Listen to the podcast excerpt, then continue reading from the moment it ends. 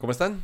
Eh, saludos a todos, gracias por acompañarnos en esta, la primera edición oficialmente de este 2021. Ayer tuvimos un programa especial presentado por Samsung, ahí está en nuestro canal por si lo quieren ver, estuvo la verdad bastante interesante. Nos eh, mostraron ahí algún avance de las cosas que estarán mostrando este año, principalmente en el CES.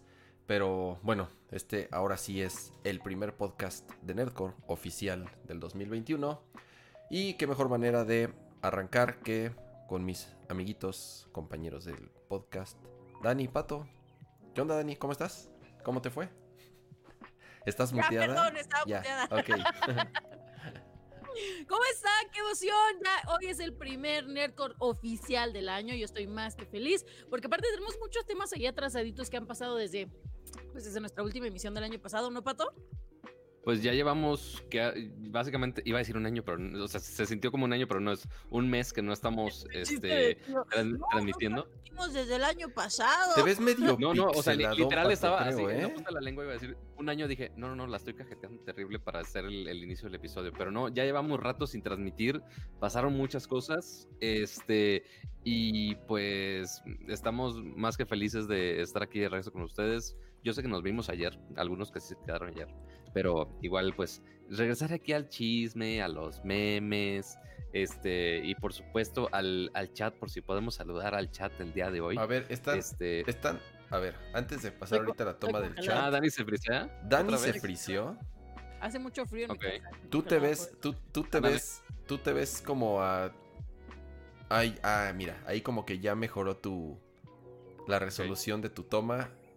Ya se ve el chat. Eso es algo que tampoco habíamos probado. Está bien, mira, yo me quedé ahí viendo el chat. Es de, ay, mira, está bien interesante lo que están comentando. Pero Ahí, ya- por si ponen, por si ponen algún este comentario, pueden hacer. Ahí está, ya se quitó la friseada de Dani. Eh, ay, ¿Quién sabe por qué sea?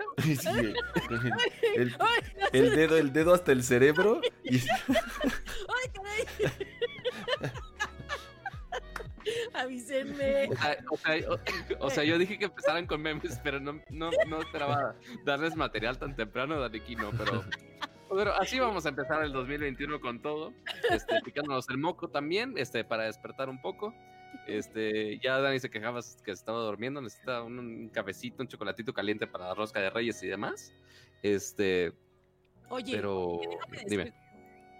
No sé, me dan permiso de decir marca, esto no es patrocinado, pero. Sí. Pues ya ven, ya estoy congelado otra vez. ya otra ven, vez, ven. otra vez. Mira, voy a... Ahí está. Sí. Tengo como está. que hacer cambios de Extraño. toma. Y de pronto ya. ¿Cómo reacciona? Dani haciéndose la Está prueba de. COVID con el dedo. Es, Ah, es no, mi... Bueno, les Dios. decía, ubican el chocolate con el que se acompaña la rosca, Sí. el clásico. Pues ya salió un helado de ese chocolate. Claro. Sí, ¡Qué sí, sí, por supuesto. locura! ¡Qué locura! Lo probé hoy y yo así de. ¡oh! Yo fui la persona más feliz Ya cuando te me quedaste enteré. congelado otra vez. Mira. Wow. Wow. Ay. Está increíble esta cara, güey. Está con increíble eso esta cara. no, no nos patrocinan, no. Mm. Pero mira, esa- hasta congelada está- con el helado. Pato que hasta así está quedó. llorando. Ay, no, yo sí estoy llorando de la risa. O sea, si Dani Quino Ahí sigue, así- mira, ahí así sigue. De, de ese nivel se quedó tan impactada en ese nivel que se quedó fija con el helado de chocolate abuelita. Yo la neta fui la persona más feliz cuando descubrí que ya lo venden en polvo, porque antes mi mamá de, ay, deja pongo la tablilla y la pongo en el horno, en, No, digo, no, la no, hornilla y demás. No, no, ya chingue su madre en la, en la taza y micro la chingada. Pero, pues bueno. Ya se despreció. Vamos a ver cómo lo solucionamos durante el podcast, porque esperemos no tenga que hacer estos rams a cada 15 segundos. Es que es- está extraño. Hubo varias actualizaciones en los distintos softwares que utilizamos para, eh, para transmitir Nerdcore. Además, yo formateé mi computadora. Es, es un ritual que yo les platico. Yo tengo un ritual Oyes. medio extraño. Cada inicio de año formateo todas mis computadoras, mi teléfono. bueno, no es que tenga muchas computadoras, no, o sea, tengo este, dos. Pero acostumbro a hacerlo, ¿no? Como para empezar de cero. Otra vez se congeló la toma de Dani. Ya no sé de verdad eh, De que sea. qué Bueno, sea. es que me voy a poner así quieta y entonces ya me agarran siempre en la misma toma y ya nomás les platico, como si fuera un audiolibro. Mira, y ahora, Podría ahora se escucha como doble tu, tu, El audio, Dani. Pero ¿sabes cuál es? Creo que el problema. Creo que el problema es OBS. El internet. No, creo que el problema es ¿Será? OBS. Sí, porque en, en- en nuestra videollamada, nos ve- o sea, yo la veo sin problema. O sea, la veo bien, pues. Ok, sí, eso sí. Entonces- O sea, es problema de conexión. Vamos a hacer una cosa, Dani. Eh, déjame ver si te puedes meter, pero le bajas a tus videos a, a la calidad, A la resolución normalita a la resolución. no tan Te- te, choncha. te metes en la normal, porfa. y la actualizamos. Porfa. Y ahorita actualizo tú. Sí, y mientras nos este, cuenta Kama, yo, yo de hecho también actualicé mi computadora hace rato, este, hace un par de meses, porque de repente un día así la aprendí, así pantalla azul y es como de, ah, chido, chido mi trabajo, chido mi editado, chido el podcast y demás. Este, y tuve que hacer un desmadre, bajar Windows en, en la Mac, instalarlo en un USB, ponerlo acá, formatear la computadora, un santo desmadre. Este, afortunadamente todos mis archivos están en la nube o son videos que ya se publicaron, entonces no hay tanto problema. Pero es, eh, es un caos el estar formateando y con PC sí necesito estarlo haciendo cada cierto tiempo. Pero, pues, igual con, con la tuya tienes que configurar mil madres, quiero, quiero pensar, ¿no, Kama? Pues Con la tuya, dice. ahí está. A ver, ya regresó Dani. A ver, Dani, no regresas y con todo. Con todo regresa. Pensé que no me oía. Ahora que estoy atrasado, que estoy atrasado yo, Ahí ahorita está. vemos. Vamos a ver ahorita si vemos qué pasa. otra vez tu audio está desfasado. Uno, dos, uno, dos. No, ¿Me escucho? que, ¿No me creo que bien, escucho? No creo lo que bien. Ya, perdón, perdón. No podíamos arrancar este 2021 sin fallas técnicas, pero de Ajá. nuevo. Dice, dice Pedro, Pato va con delay, se escucha primero y luego se mueve la boca. Es que en realidad Pato hoy está haciendo doblaje. Entonces. por eso se ve así. Estamos practicando el doblaje en el futuro para que. Ya Pato cada vez, como hace cada vez más comerciales, ya lo contrataron ahora sí para, No, bueno, para doblar. Mira, por lo ya menos me, me congelé sonriendo. Eso está muy bien. Oigan, a ver, eh, menos mal. obviamente nos quedamos como con algunos temas pendientes el año pasado, eh, principalmente con los famosos conteos de qué es lo que nos pareció mejor o peor o qué es lo que esperábamos. Pero digo, en general creo que fue un año complicado para todos, obvia, por obvias razones. Entonces eh, decidimos tomarnos unas pequeñas vacaciones un poquito antes. Ya otra vez ya se congeló la toma de Dani, me lleva el No carajo. importa, no importa, déjalo. Entonces, este, se los debemos, les debemos ese, ese como, como conteíto del año pasado y más bien ahorita nos queremos enfocar en otras cosas que quedaron un poquito pendientes, en cosas que bastante importantes que estuvieron pasando tanto a fin de año como ahorita los primeros pocos días que llevamos del 2021, parece broma, pero eh, eh, llevamos bien poquito de este año y ya empezaron a pasar un chorro de cosas. Y además, eh, bueno, también platicar un poco de cuáles son nuestras expectativas o algunas predicciones o qué es lo que esperamos de este 2021, ¿no? Entonces, pues arrancamos y justamente uno de los temas que se pusieron muy calientes el año pasado, porque además era algo que constantemente platicábamos durante Nerdcore, fue justamente el lanzamiento de Cyberpunk 2077, ¿no? Este es uno de los juegos más esperados de los últimos años, anunciado hace, si no me equivoco, ocho años, creo, o sea, ocho, sí, más o menos ocho años, ya casi nueve años. Cyberpunk se anunció antes de que salieran el PlayStation 4 y el Xbox One. O sea, ni siquiera había consolas de Oh, la wow. generación anterior y ya lo habían anunciado. El desarrollo lo- no lo iniciaron luego, luego, porque eso también es como una Claro. confusión, porque mucha gente dice, ay, llevan ocho años trabajándolo y, este, y no lo pudieron terminar. No, realmente iniciaron como dos o tres años después de- del, primer anuncio. Ya la producción del juego como tal, obviamente hay mucho trabajo de preproducción, de escribir la historia, de empezar a, obviamente, a formalizar el equipo. Todavía gran parte de CD Projekt Red seguían trabajando en The Witcher 3 y en las expansiones que empezaron a seguir después. Un juego que también en su momento salió bastante eh, rotito, si lo podríamos decir así, no tanto como Cyberpunk, pero eh, al final, pues bueno, The Witcher 3 lo arreglaron, se dieron a la tarea de, corregir todos los errores y pues, se convirtió en uno de los juegos más exitosos no solo de este año, sino de muchos años y multigalardonado y considerado como uno de los mejores RPGs de, de los últimos años, ¿no? Entonces, pues de cierta manera se tenía confianza que Cyberpunk superara las expectativas que se tenían eh, por lo que habían mostrado, por la experiencia que ya tenía CD Projekt Red eh, entregando juegos como The Witcher 3. Y pues medio se les repite la historia, pero creo que ahora un poco más grave que, la de The Witcher, por lo menos de la de... Un poco, este, dice. No, bueno, bastante peor, porque sí... Eh, es un juego que creo yo está demasiado pesado como tal, es, creo que es la palabra, o demasiado demandante para las consolas de generación anterior, ¿no? A pesar de que se hayan... Principalmente las primeras versiones de las consolas. Sí, o sea, el, pretexto que decían... Eh, el muchos... Se, pone mucho el pretexto de que me ando congelando yo de repente. Ajá, de que, de, que, el Play... Es, que es inspirado en Cyberpunk este juego, amigos. eh, entonces, eh, como que muchas de las personas que, o, incluso el equipo trata de justificar la gran cantidad de problemas que tiene Cyberpunk, principalmente en PlayStation 4 y en, Xbox One, es que las consolas no dan el ancho.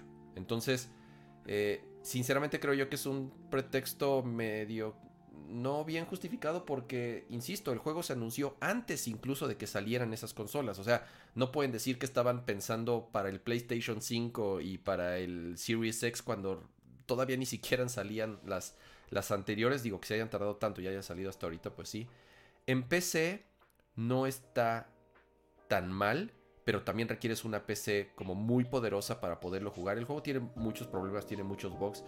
Y sí han salido como un montón de comparaciones de, como siempre sucede, ¿no? Lo que prometen y los videos que mostraban y la ciudad, cómo se veía todo, los famosos memes de expectativa y realidad, ¿no? Entonces, eh, justamente como en el chat decía, ¿no? Tal vez The Witcher 3 no estaba tan hypeado, sí, pero al final del día ellos mismos crearon las expectativas, ellos mismos crearon el hype, ellos mismos eh, eh, se ganaron como tal eh, que la gente les exigiera a ese nivel, porque al final, pues bueno, The Witcher 3 creo yo que, digo, que no es un juego que a mí no me gusta mucho, eh, como tal ya es un, juego de culto y se esperaba demasiado, ¿no? Se, esperaba muchísimo Pero sí está de Cyberpunk. galardonado, o sea, por más que empezó medio roto, sí llegó un tiempo donde eventualmente ya se convirtió en candidato de juego del año para muchos.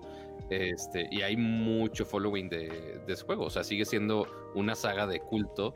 Este, pero sí, eventualmente aquí con, con Cyberpunk sí hubo mucha expectativa literal desde la generación anterior de, la, de las consolas y eviten ahí mi, mi lavadora.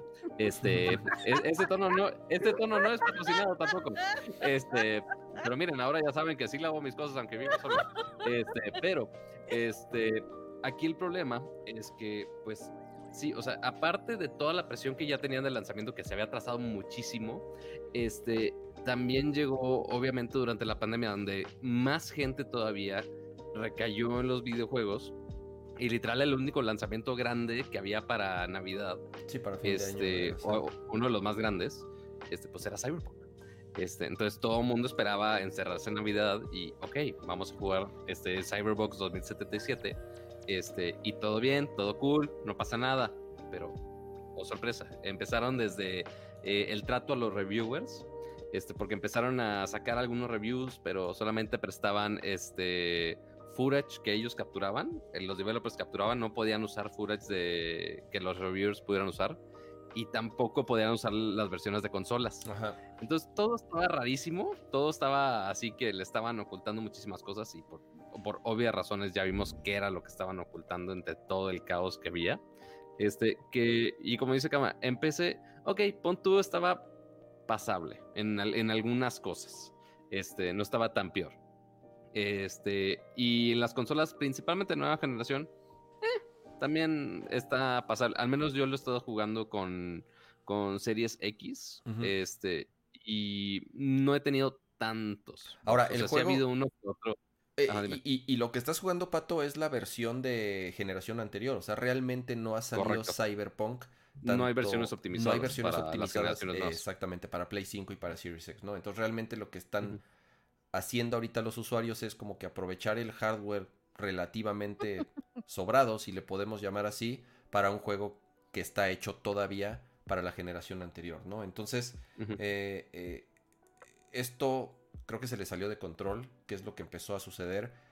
Eh, empezaron a regresar el dinero, o sea, tal cual lo que anunciaron fue, si tú no quieres el juego, levanta un ticket o tal cual hay en el mismo sistema tanto de PlayStation como de, como de Xbox, este, puedes tener la, la, opción de que se te haga un reembolso del juego y en algún momento, pues bueno, cuando terminemos de parcharlo, cuando terminemos de arreglarlo, cuando salga tal vez la versión de siguiente generación, si tú quieres comprarlo de nuevo, pues bueno, ya será de cada quien, ¿no? Entonces, ¿Vieron, este... ¿Vieron al usuario que se estaba quejando en Twitter así de, no, yo quiero mi, este, mm, quiero mi reembolso, este juego es un asco, no sé qué, denme mi dinero. Y ya le devuelven su dinero y, oigan, ya tengo mi dinero, pero ya me quitaron el juego, ¿dónde está mi juego? Denme mi juego. Y la tienda así de, no, o sea, tú viste un reembolso, aquí está tu dinero, pero pues entonces el juego ya lo devolviste. Y él, no, pero yo quiero seguir jugando. Y los de la tienda así como, ¿eh? eh así, así, así no funciona, chavos. Sí, o sea, pero obviamente toda esta cuestión de los reembolsos funciona, este, porque muchas de estas compras, o sea, porque si lo comprabas tú físico, pues ok, es fácil de, oye, vas a la tienda, lo regresas, fin, se acabó. O si lo pediste por Amazon, por cualquier tienda en línea, pues lo regresas y lo envías por paquetería, no pasa nada. Pero con las tiendas en línea, ciertamente es un procedimiento muy raro porque es regresar un bien digital, este, que es de, oye, ya lo jugaste, no has jugado, ¿qué pedo? ¿Qué, qué pasa con eso?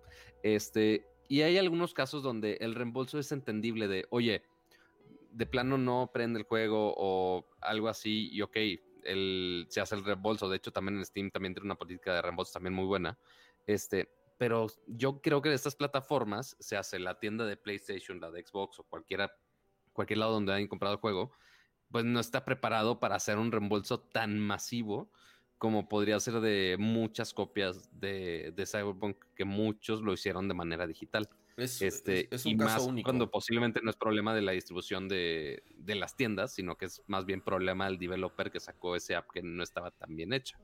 Sí, eso es, un caso único. Realmente no hay como precedentes tal cual de, un caso similar. Eh, obviamente se tuvieron que crear mecanismos especiales para poder atender el tema. Y, Digo, yo, yo le tengo fe a que van a arreglar el juego y a que en algún momento lo van a, a completar. Ah, momento, El juego fue retrasado, no sé si pues, tres ¿Cuánto tiempo más? Es que es eso. ¿Cuánto tiempo lo retrasaron? Y ya que lo lanzan, en teoría, como dicen, ya optimizado y demás, y, y está así de mal, porque de verdad, digo, yo no lo he jugado, yo la verdad es que no lo compré, no lo tengo ni mucho menos, pero sí empecé a ver como dije, ay, a ver, vamos a ver de qué habla la gente, ¿no? Se empecé a ver todos estos glitches y dije, un momento, a lo mejor esto pues ha de ser broma, este incluyendo este en el que estamos viviendo ahorita, pero dije, a lo mejor es, es, cuestión de la comunidad que está haciendo hype por alguna tontería, ¿no? Y luego vi todo ese tema con eh, la tienda de, de, PlayStation y dije, no, estas cosas ya son serias, ¿no? Entonces, ¿qué tanto tiempo más necesitan para que el juego quede como ellos pensaron que iba a quedar? Porque aquí también algo curioso es que ok, lo CD Projekt Red anunció en sus cuentas de redes sociales de, oye, sí, vamos a regresar este, el dinero a los juegos. El problema ahí es que hicieron ese anuncio, pero no le avisaron ni a PlayStation ni a Microsoft. Entonces fue así las tiendas como que, así, ¿cómo? ¿Por qué estamos recibiendo tantos requests de, de reembolsos? Entonces ya de ahí escaló a un punto más alto todavía porque una cosa fue los reembolsos y pues ok, pues van a tener que regresar el dinero, este, y pues lo entendemos. Pero aparte, este, escaló un punto donde Sony tuvo que sacar el juego de su tienda por completo. Exacto. Así como, así que ahora las consolas de PlayStation, este, que por medios digitales compraron, por ejemplo, ¿no se acuerdan del juego de PT? Este, que, este juego de terror que nada más era como un demo. ¿Y qué iba a ser Silent Hill? iba a ser Silent Hill, así es. Iba, a ser el Silent Hill que estaba haciendo Hideo Kojima. Ándale, exacto. Y después este, cambió al, al mismo actor y se lo llevó a, a Death Stranding. Este, pero este, ahora esas consolas eh, que compraron eh, Cyberpunk de manera digital, ya no, o sea, ya no puedes comprarlo de manera digital, al menos en PlayStation. Este, al, menos que tengas obviamente el, el, disco físico, lo puedes jugar. Este, no sé cómo lo hagan con cuestiones de parches y actualizaciones este, si no está disponible en la tienda, pero ya en la tienda oficialmente de PlayStation no puedes bajar ahorita este juego. Este, quién sabe hasta cuándo, no sé qué criterio. hasta siento que fue un criterio muy a la, a la Apple, que tienen que checar la aplicación a que corra bien y funcione bien para ya dejarle entrar otra vez a la tienda. Pero no sé cuál sea el criterio de PlayStation para eh, regresarlo. Pero, pero justamente desde, desde ahí hay, hay, Ah, cabrón, ahora yo no me veo. Mira, imagínense. Adiós, la fuerza, ya me fui yo. Aquí sí me veo. Ahí y aquí no me veo. Ajá. Ah. Tras. Oh, Dios mío. Eh? Y aquí sí me veo. y aquí sí me veo. Magia negra. Es que queremos replicar la misma cantidad de box que tiene Cyberbox. Ahí sí, estamos, estamos aquí en el cosplay. Pero en el stream. Y, y, creo que además otra vez Dani se escucha. Y, y sola la tía Siri. Se escucha, se escucha doble. Ya, ya no se debería escuchar doble. Eh, eh, el hecho de todos los juegos antes de ser publicados en las distintas plataformas pasan por un proceso de QA, ¿no? Entonces, y no nada más por parte de quien lo desarrolla, sino de quien lo publica, en este en cada quien en su tienda, ¿no? En este caso Sony, al publicarlo en la, en la, en la PlayStation Network, y Microsoft al hacer lo mismo, o Steam en las distintas plataformas.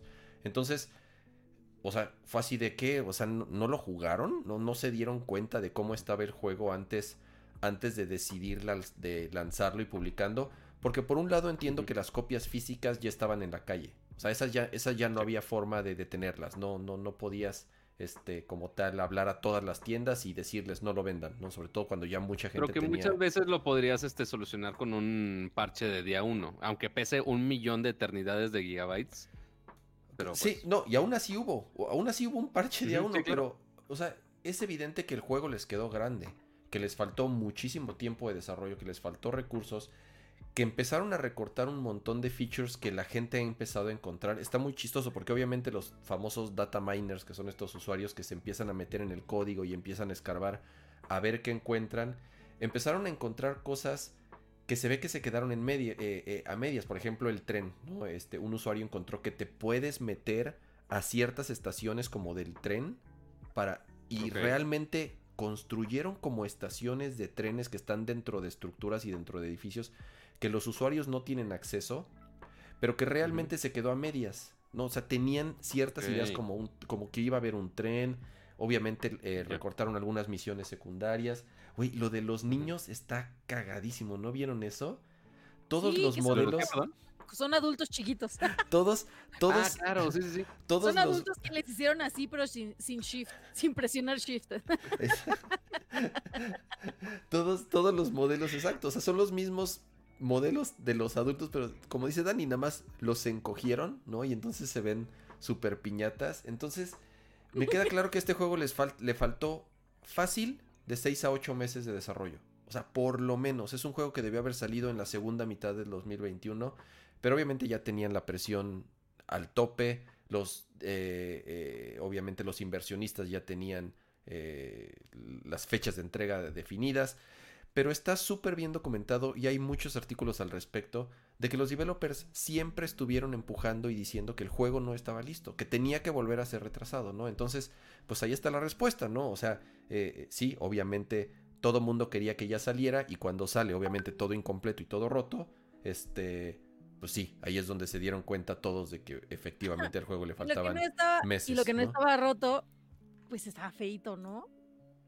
No, Digo, por lo que alcancé a ver, o sea, los gameplays donde no había como tal apariciones de box ni nada, pues los personajes no estaban tan chidos, las gráficas no estaban tan chidas, la dinámica como que era medio confusa, no sé, ah, ustedes que sí lo jugaron, eh, denos su opinión mira, eh, estoy mostrando aquí en, este.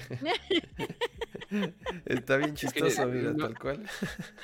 La neta, ¿A yo, quién se le sí fueron me esos veía niños, así, güey? la neta, yo sí me veía así a los 11 años. ¿verdad? Como a los 11 años yo crecí ya a mi altura, yo parecía una señora chiquita. Era muy raro. Oye, es que son como midgets Sí, o sea, pero- todos, o sea. Ajá. Hasta, pare- hasta parece Funko con una cabezota de ese tamaño, güey. Qué bonito. Ay, está no puede, está chiquito. Está bien chistoso, mira, nada más No. agarraron. No puede, Es está que sí, esa es una chiquito. mentada, güey. Entonces, pues mira, vamos a darles el, el- el beneficio de la duda. eh, de nuevo, tomando en cuenta lo que hicieron con, con The Witcher. eh, estoy convencido que lo van a arreglar, que lo van a solucionar. Sí, va a tener, va a tomar varios meses. eh, por lo que entiendo, ya prometieron el primer parche grande update a principio de año, enero, febrero. Y después creo que comentaron que iba a haber otro un par de meses después. Pero insisto, yo creo que... Deja tú, habían prometido un DLC para principios del 2021. No. Que no, yo bueno. no sé cómo diantres van a hacer eso. No, entonces, este. eh, de- definitivamente todos los planes se movieron, todas las fechas se, se, se empujaron y ahorita su prioridad. Porque además está como ya de hueva, ¿no? Tienes que arreglar el juego para una generación anterior que va de salida y además Sí. hacer la nueva versión, porque eso es lo que prometieron, que la gente que comprara la versión de generación actual en ese momento, PlayStation 4 y Xbox One, iba a tener Ah, muy... la versión nueva sin costo alguno, o sea, iba a tener el upgrade sin ningún costo. Entonces, tienen que arreglar el desmadrito que tienen para la generación anterior y además después ponerse a trabajar en las de nueva generación y además de arreglar los bugs, la versión de PC, los DLCs y todo lo que dejaron a medias, ¿no? Entonces, este Nada más. O sea, sí, es un, es un tiempo de desarrollo así chiquito. Así, es una tarea Es- chiquitita, ¿no? es- creo yo que- que un día. se les salió de las manos, definitivamente, ¿no? No, o sea, y aparte lo más curioso es, ok, empezaron con las versiones de, de Xbox One, el original y, y de Play 4, cuando ahorita corre mejor obviamente con Play 5 y con Series X, y todas las demás consolas anteriores están valiendo queso con esa versión. Entonces quizás a los hubiera salido mejor hacer primero la versión de PC y las consolas nuevas y después dárselos a los de la consola las consolas anteriores quizás lo hubiera salido mejor Pero es que Pero, eh, eh, pues, eh, pero el juego era para las cosas pero el juego no era para hay- Play 4. bueno. O sea, al final estaba hecho para esa generación. sí ¿no? claro sí sí Pero pues bueno, era, era un tema que teníamos ahí Sí. eh, pendiente y que sí nos eh, comentaron mucho ahí en, en Twitter principalmente que sí íbamos a comentarlo. Y pues bueno, ya dimos como Y nuestro que aún pequeño así, punto de aún vista. así con todos los bugs yo la neta lo sigo jugando y ahorita en el Series X si hay uno que otro boxillo no está tan peor o sea sí está tolerable me faltan así como qué serán no sé si tres tres cuatro horas de la historia principal pero pues sí para la gran mayoría de la gente yo creo que Sí, está valiendo ok la mala vida. Ya ves cómo me gusta sufrir. ¿Qué no ves, cómo-. ¿qué no ves todos mis tweets de desamores? Obvio. Chale, Espero que alguno de dedicado a Cyberpunk. Así. Me decepcionaste como nadie me había decepcionado, pero aún así estoy aquí. Así, eh, está, está muy cerca de la realidad, Dani. Mejor no. Oigan, a ver, pasamos al, al- al siguiente tema que, ay, nanita, ya lo perdí. Eh, De los otros pendientes que teníamos del. Del año 2020. pasado, sí, porque también nos estuvieron preguntando. ¿Ya vieron? ¿Ya vieron? eh, comentamos mucho de estos lanzamientos que iban a salir. Porque obviamente causaron mucho ruido. eh, ya que pues, los cines estaban cerrados y se dio este movimiento que eh, bastante peculiar de que todas las películas de Warner de este año se iban a estrenar al mismo tiempo en salas de cine y en HBO. Y justamente la primera que iba a salir fue Wonder Woman. Yo la verdad no la he visto. Yo tenía ganas de verla, pero por lo que me platicaron de la película, pues creo que no está tan buena. ¿Tú la viste, Pato? Y si, y si no la vimos, ni creo que ni vale la pena. como- Yo no la vi, la verdad. Que, que yo la. Yo la neta, ya la vi. Ok, ah, tú sí la viste, ok. que- Me. Está, o sea, le hicieron igual, yo creo que mucho hype, pero, o sea, está eh, pasable. No, nada así hiper mega destacable del mundo de las películas de superhéroes. No tampoco, pero me. Está pasable. como la o sea, sigue 1. siendo una- Les Está acabo como- de pasar por WhatsApp la mejor crítica de Wonder Woman que verán. Contiene spoilers. Ah, Ustedes no la han visto. No, no, no, ento- entonces no la, no, la, no la voy a abrir entonces. Tiene un spoiler, un spoiler. No, no, yo sí la voy a ver. Sí, mira, la verdad sí, la- sí, la, sí la pienso ver. ¿Sí la piensas ver, neta? Sí, sí la pienso ver. Porque vi la Yo 1 creo y la, sí. mira, la 1, la 1 no se me hizo, o sea, me entretuvo, pues, o sea, tam- a ver, vamos a lo mismo, sabemos que vamos a ver un churro de superhéroes, ¿no? O sea, unos sí son más aburridos, otros son como más entretenidos. La primera de. Wonder Woman a mí me entretuvo, o sea, no salí enojado del cine, pues, o sea, ya sabes. Eh, entonces, creo yo que si está más o menos al nivel de la 1, pues creo que yo sí, yo sí, yo sí la vería, la verdad. Entonces, Bueno, les puedo leer la crítica que leí sin, sin la parte de. del el spoiler, spoiler. dilo Dani, dilo. Aunque estés congelado la- otra vez. Es la Chale. crítica del buen maestro Pedrito Sola. Ok. Cineasta, cinéfilo, director, productor, artista, cantante, bailarín en punta. Dice. Acabo de ver Mujer Maravilla 1984 y son dos horas 31 minutos de aburrimiento absoluto. Historia absurda, mal editada, Gal Gadot desdibujada y al mero final, Ah, spoiler alert, tanto espera para nada. Ash. Sale, sale alguien cirugiada y botuxeada. Tanto esperar para nada. Ah, mira, eh, está, Sola, amo a Pedrito Sola. Es la crítica que no sabías que necesitabas, pero ahí está. pero incluso, incluso en el chat, y lo voy a poner aquí tantito, está súper dividida la opinión. Mira, unos dicen, está buena, otros dicen, está mejor que la 1, otros dicen, no, está mejor la 1, otros dicen, sí, está peor, otros, entonces, mira, cuando, cuando está tan dividida la opinión, entonces creo que la mejor solución es tal cual. Si tienes ganas de verla o si viste la 1 y te pareció buena, pues vela y ya, eh, eh, te quitas de, de problemas. La que sí vi, Pero que. Ajá, pero, pero espera, Ujú. aquí, aquí lo curioso no, no es de, oye, que si está buena, está mal, ok, eso sí es, ok, del, del mundo geek de superhéroes, ok, para, sí podría ser importante para nosotros. Pero aquí lo interesante es que, ok, iba a salir en cines, pero pues obviamente de, se retrasó muchísimo porque querían que se saliera en cines, pero se distribuyó de manera digital. Y en Mex- Exactamente. y en- pero en México sí estuvo Sí. en cines, Pato. O sea, aquí en México sí estuvo en No, salas y, y- Pero luego llegó el semáforo rojo otra vez. Ajá, Sí, exacto. Y, pero fue y como lo mandó ajá. toda la fregada. Al menos aquí en la Ciudad de México lo mandó a la fregada todo. Este, entonces nadie se supone que de aquí pudo haber visto la película en el cine.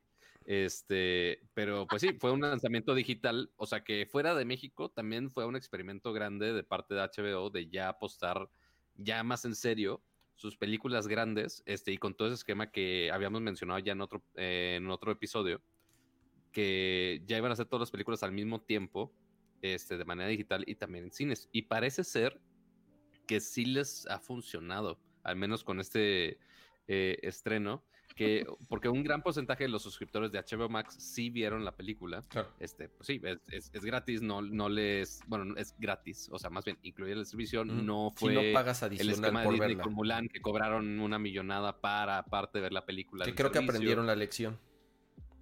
Ajá, sí, o sea, y ya de ahí van aprendiendo muchísimo más para hacer todos los demás lanzamientos que estén planeando este, para este año. Y ya de ahí a ver qué tanto se va modificando este esquema en la industria, que cierta, es algo nuevo para muchos, este, para muchos estudios, este, y a ver cómo se va aplicando. Y ahora vamos a ver el otro gran lanzamiento de otra distribuidora, Otro este, lado. que también es- ajá, que estaba planeado para igual para cines, pero que se hizo de manera digital, ¿no acaba? Sí, y justamente fue con la plataforma de Disney Plus, la cual ya está en México. Seguramente ya muchos de los que nos están viendo ya están suscritos. Hasta donde entiendo es una plataforma que fue, era bastante esperada, o por lo menos para probarla. Y principalmente por uno de los grandes lanzamientos que iban a tener este año, que es la nueva película de Pixar y es Soul. ¿no? Esa yo sí la vi. Eh, la estrenaron creo que el... No sé si el día de Navidad. Sí, ¿verdad? Fue el, Ah, 20 el- sí, 25, creo. fue el 25 de diciembre. Yo la, vi- la vi el mismo día en, en- en la mañana. La puse y la, la- la vimos todos. Eh, bueno, en yo familia tengo, con Chabelo. Digo, yo, tengo, dos, pero sí. do- tengo dos niños pequeños. Uno de año y medio, uno de siete años. El de, el de año Ajá. y medio obviamente nunca la peló. Y el de siete años la peló los primeros 20 minutos y después dijo, sale, bye. A mí me fascinó. Pero definitivamente creo yo que no es una película atractiva para niños. Es una película creo que un poco complicada, de pronto tal vez un poco lenta. Pero a mí me fascinó. Creo yo que es de lo mejor que ha hecho Pixar en los últimos años. O sea, para mí, como medio al nivel de lo que dejó de hacer Pixar con las últimas películas. Entonces, pues bueno, eh, si no la han visto en, en- en Disney Plus, ahí está. No cuesta nada adicional. O sea, si ustedes pagan su, su, su membresía, así ya Membresía. vi, ya vi aquí lo del, lo del, lo del este, tema. El tema, el tema. El tema, el tema. Este. Eh, a mí Pero sí, o sea, gustó- si pagas mientras Kama lo cambia, en las, si pagan las suscripciones de Disney Plus, ya te incluye, no es un costo adicional como lo intentaron con Mulan y que le salió terrible. Este, aparte que la película no gustó para nada. Este, pero ciertamente la película tuvo muy buena aceptación. Eh, y aparte, o sea, y como dice Kama, no, no es una temática fácil. Este, a veces hasta ni para los adultos es fácil la temática, pero sí hay hasta figuras abstractas ahí intentando ser personajes y demás. Está como que, ¿qué pedo? ¿Cómo- cómo- qué es esto? Está bien chido el, Eh, el estilo. A mí me encantó el concepto, me encantó la dirección de arte. es- este- esto de los dos mundos. La música a mí me encantó. Es de este Trent Reznor, que es quien ha sido, bueno, ha hecho como mucho soundtrack o- últimamente. Eh, ganó un Oscar justamente por la película de, de Social Network. Eh, ha trabajado de- eh, en el soundtrack de, de varias películas en los últimos años. Entonces, este, eh, la música a mí me encantó. ¿Tú la viste, Dani, o no, o no la has visto? Sí la vi, pero ¿No te gustó? Ay, es muy temprana la etapa del de Nerdcore para yo empezar a rantear aquí que me funé. No, no, es, es- o sea, aquí... Este, ok, sí me gustó, me gustó, como dices, toda la parte visual. Creo que la parte visual es muy buena. eh, la parte de audio también es muy linda, eh, porque justamente es una de las partes centrales de la película. Creo que la música es uno de los personajes principales de la película. Eh, pero, pero hay dos cosas que no me gustaron. Creo que la primera es como A ver, la reacción que tuvo la gente con la película es que, ay, no me acuerdo con quién lo platicaba, creo que lo platicaba en, en Twitch, eh, ahí con el buen Efis, que le decía, creo que lo que menos me ha gustado de, de- del año que pasó, aparte, o sea, quitando cosas de pandemia y quitando cosas de, de pérdidas y demás, es que el encierro o, o la cuarentena ha hecho a la gente ociosa todavía más ociosa. Entonces, la gente que ya se metía en cosas que no le importan, ahora se metía el doble y se sienten con la, la opinión y con, ¿cómo te diré? Con el derecho de juzgar y con el derecho de Ok. opinar, cuando de a veces que ni siquiera te piden tu opinión y ya, ¿no? Eh, Lo que me pasó con esta película es que Ok. vi la reacción de las comunidades en las que estoy, que era como, es que si te gustó, estás bien, y si te gustó, es que, oh, wow, qué profundidad tu vida. Y si no te gustó, es porque no le entendiste, porque no le pusiste atención, porque no eres Mm. tan conceptual, porque no eres tan abstracto, porque eres muy literal, ¿no? Entonces, vi cómo eh, todo tú eres mundo- el problema. Sí, sí, sí, vi como todo el mundo funaba a todo mundo porque no les gustaba la película, ¿no? Es que tú no tienes esta dimensión de profundidad para entender el sentido de la vida y es La como, gente intenció, pues, ajá, o sea... sí, como Claro. con poco, un poco, ¿no? Eh, Es que eh, aparte el- Pixar pone una barra muy alta donde, o sea, si lo comparas con algunas de Toy Story que todo el mundo sale llorando del cine, especialmente entre o la 2 y la 3, depende cuál les guste más o cuál les, eh, les impactó más. Este, si hay algunas bien pinches fuertes, o sea, o, el- o la típica escena al inicio de Opes como de, güey, ya, ya no me Sí, corten sí. más las venas, por favor. pero Este, de la etapa de tu vida en la que estés. O sea, depende claro, sí, sí, sí. La estés viendo, con quién la estés viendo, en qué etapa la estés viendo y demás. Soul me gustó mucho, creo que la temática es muy buena, creo que se tratan cosas eh, muy complicadas de una forma muy sencilla, un poco como en Intensamente, que de hecho también decían que era como la nueva Intensamente y no sé qué. Esa yo no la vi. Eh, pero creo que, es que creo que pudo, son de estas películas que podrían haber sido cortos de Pixar. ¿Sabes cuál es el problema? Que creo que eh, el tema es que cuando la gente se lo toma muy en serio y tan personal y empieza y cree que solamente ellos pueden tener la razón y, y si tú no te gustó no opinas lo mismo, pues entonces estás equivocado. Yo creo que ahí es Como donde sí de... No, bu- bueno, sí, obviamente es, es parte de con lo que no, todos nos hemos divirti- eh, divirtiendo los, los últimos meses, este, eh, ranteando en internet, pero No sé, a, a mí, a mí la verdad, eh, yo tiene algunas películas de Pixar que no he visto las últimas. No vi, por ejemplo, la de. La de. La que mencionaste hace rato, la de los sentimientos, ¿cómo se llama? Intensamente. Intensamente. No la vi. La del dinosaurio, si es de Pixar. eh, el niño y el dinosaurio, sí, una madre sí la vi, Ay, es, no, la neta no, es malísima. no. Que te salvaste, la neta. No la vi. No, o sea, yo, No la ve. ¿Y, y o sea, sabes qué? es Esa fue, esa fue mi culpa. ¿Sabes por qué? Porque y- igual justo lo que mencionaba, ya por ser Pixar, ya lo tengo así en un hype train súper mega alto. Y así fui y fue de... Así, ¿cómo, cómo te explico que eh, eres el, la ovejita negra de Pixar, chavo? Ok. No, no, no. Este, A mí lo que me pasó con esa película fue que de verdad fue un tema de terapia. O sea, es que es lo que te digo, depende mucho de la etapa de la vida en la que estés. A mí estaba con, no me acuerdo con quién estaba, me dijo, ay, le voy a poner pausa a lo que estamos viendo, voy a la tienda y ahorita regreso. Entonces, en lo que, en lo que voy a la tienda te voy a poner esta para que te entretengas. Y yo, bueno, entonces me quedé esperando viendo esta película del dinosaurio. Cuando esa otra persona regresó, yo estaba hecha bolita en el sillón, berreando, pero de este berrear que no puedes ni hablar, que es el ya sabes, ma- mala onda. o sea, me, me tardé un rato en, en- en reponerme de, de- Hay un momento muy específico en la película, ¿no? Y entonces ya luego lo hablé con un niño pequeño, ¿verdad? Porque me dijo un niño pequeño, ay, ve esta película. Y yo no la veas, es muy triste. Sí, yo también la vi y lloré porque esto y esto y esto. Un niño pequeño me lo explicó. Me explicó lo que yo no había sé- sentido en no sé si 15 se frisé el audio de Dani por, por refrescarla o no. No, no, No. debería. No, no, no, no, esa película, ya luego la volví a ver y dije, ah, no, pues era el momento de la vida en la que estaba, ¿no? Pero, pero Soul creo que es una gran película, es, un gra- es una gran primicia, pero sí siento que son películas que pudieron haber sido cortos de Pixar y hubiera tenido mucho más poncho.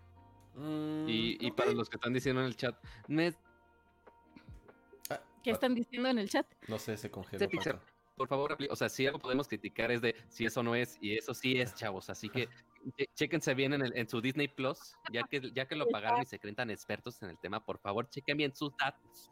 Por favor, mijos, porque así no se puede. Mira, creo Pero que sí, el, el punto es que es de la de Pixar Omar y Ortega tenemos- lo correcto. ¿qué? Omar Ortega dice, Soul explica lo inexplicable para todos los públicos. Fin. No tienes que buscarle más. Ajá, Eh, podría ser. Yo no le me fui así como a un nivel, o sea, no quise sobreanalizarla y estudiar la Nada más digan si psicología les gustó o no detrás. les gustó. y ya. Exactamente, o sea, de, a mí me, me, encantó.